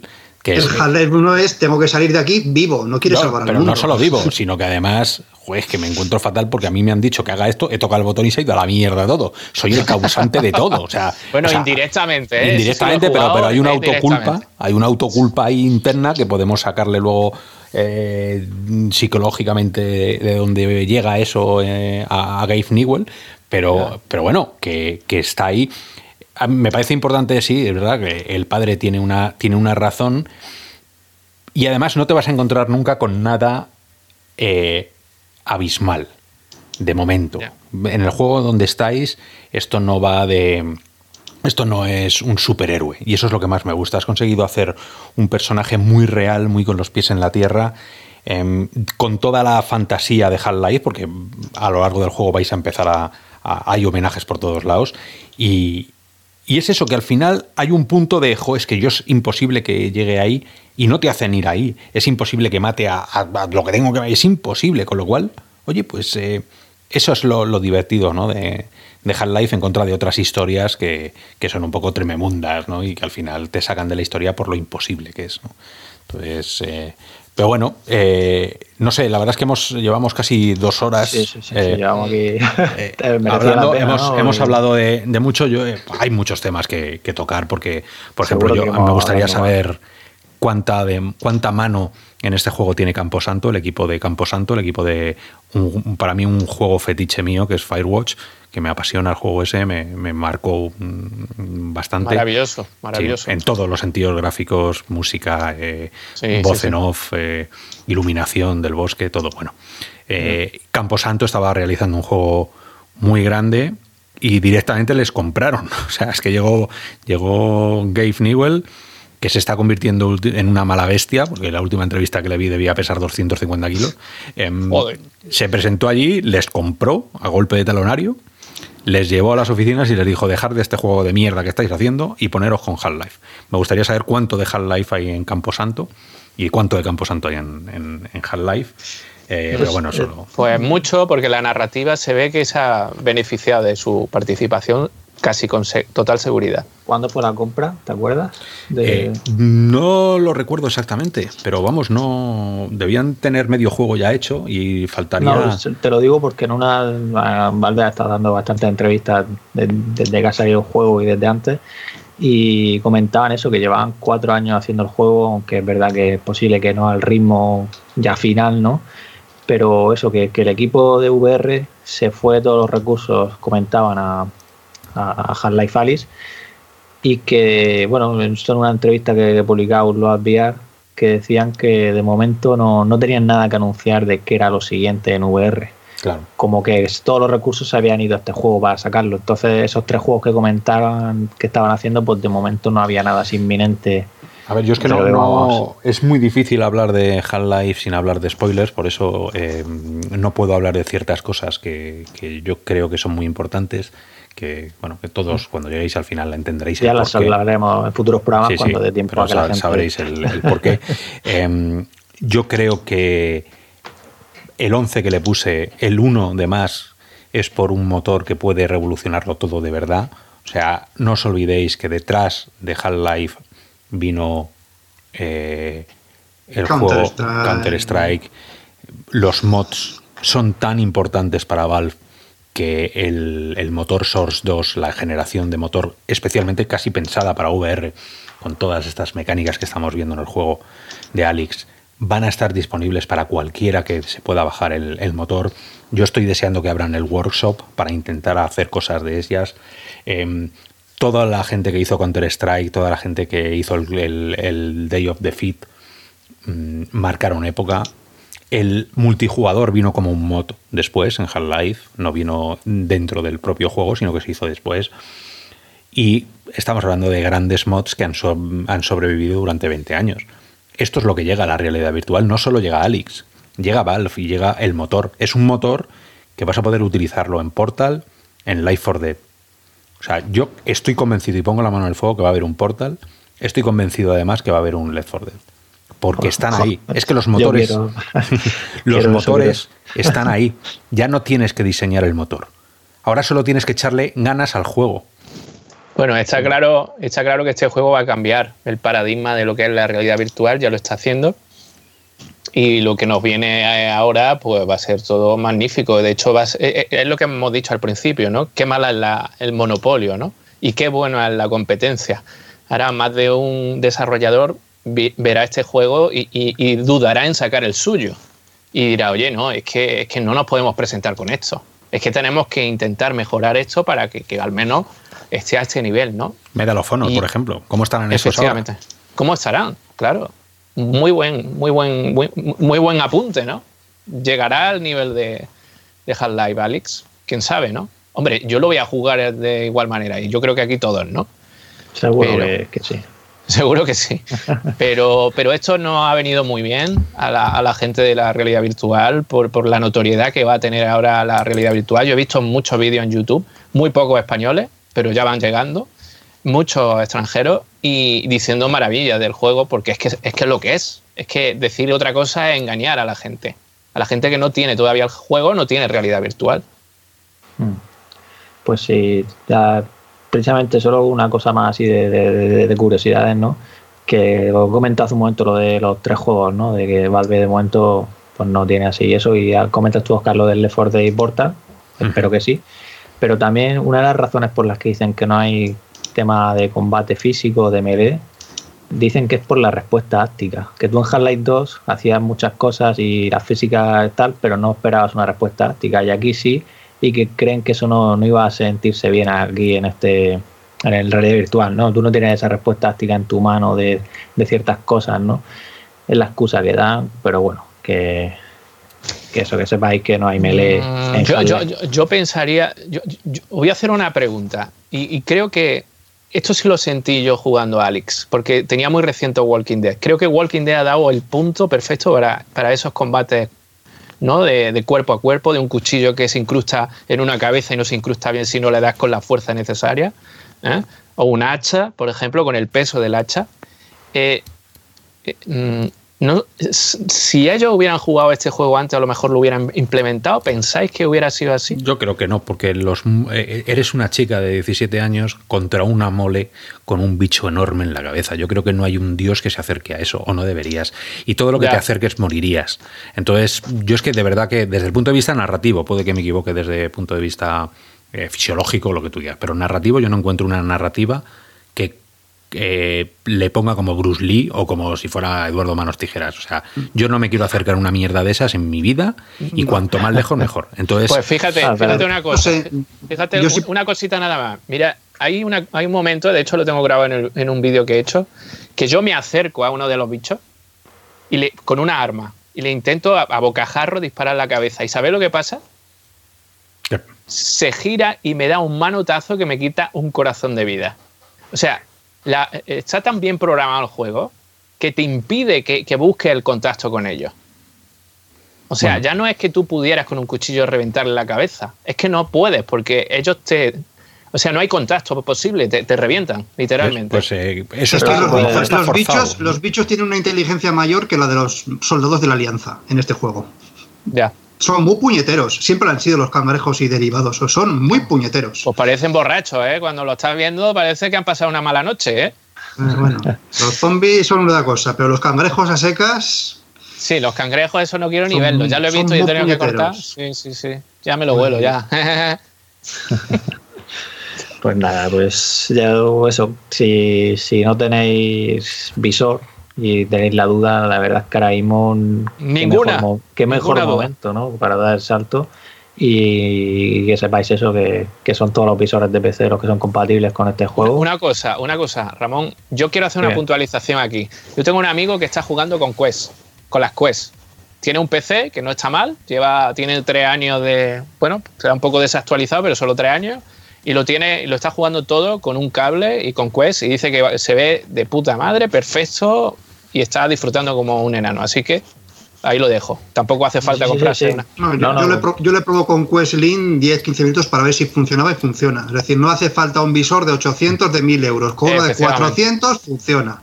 y con, un, Lenovo y con, y con un Lenovo que llegaron hasta las 150 euros también. Está a 120 en Wallapop. Es verdad que ahora no puedes salir a por él, pero cuando se acabe esto. te lo trae, te, lo trae. Pero por eso todo, todo visor de PC compatible con SteamVR, que son todos, eh, podéis disfrutarlo. Entonces, pues eso, yo si, si estáis pensando que solo hay un juego, ¿no? Está Half-Life, está o sea, Underground, Storland, eh, The Walking Dead, Bone Wars y muchos más juegos buenos Vos, que merecen la pena claro, disfrutarlo. un montón.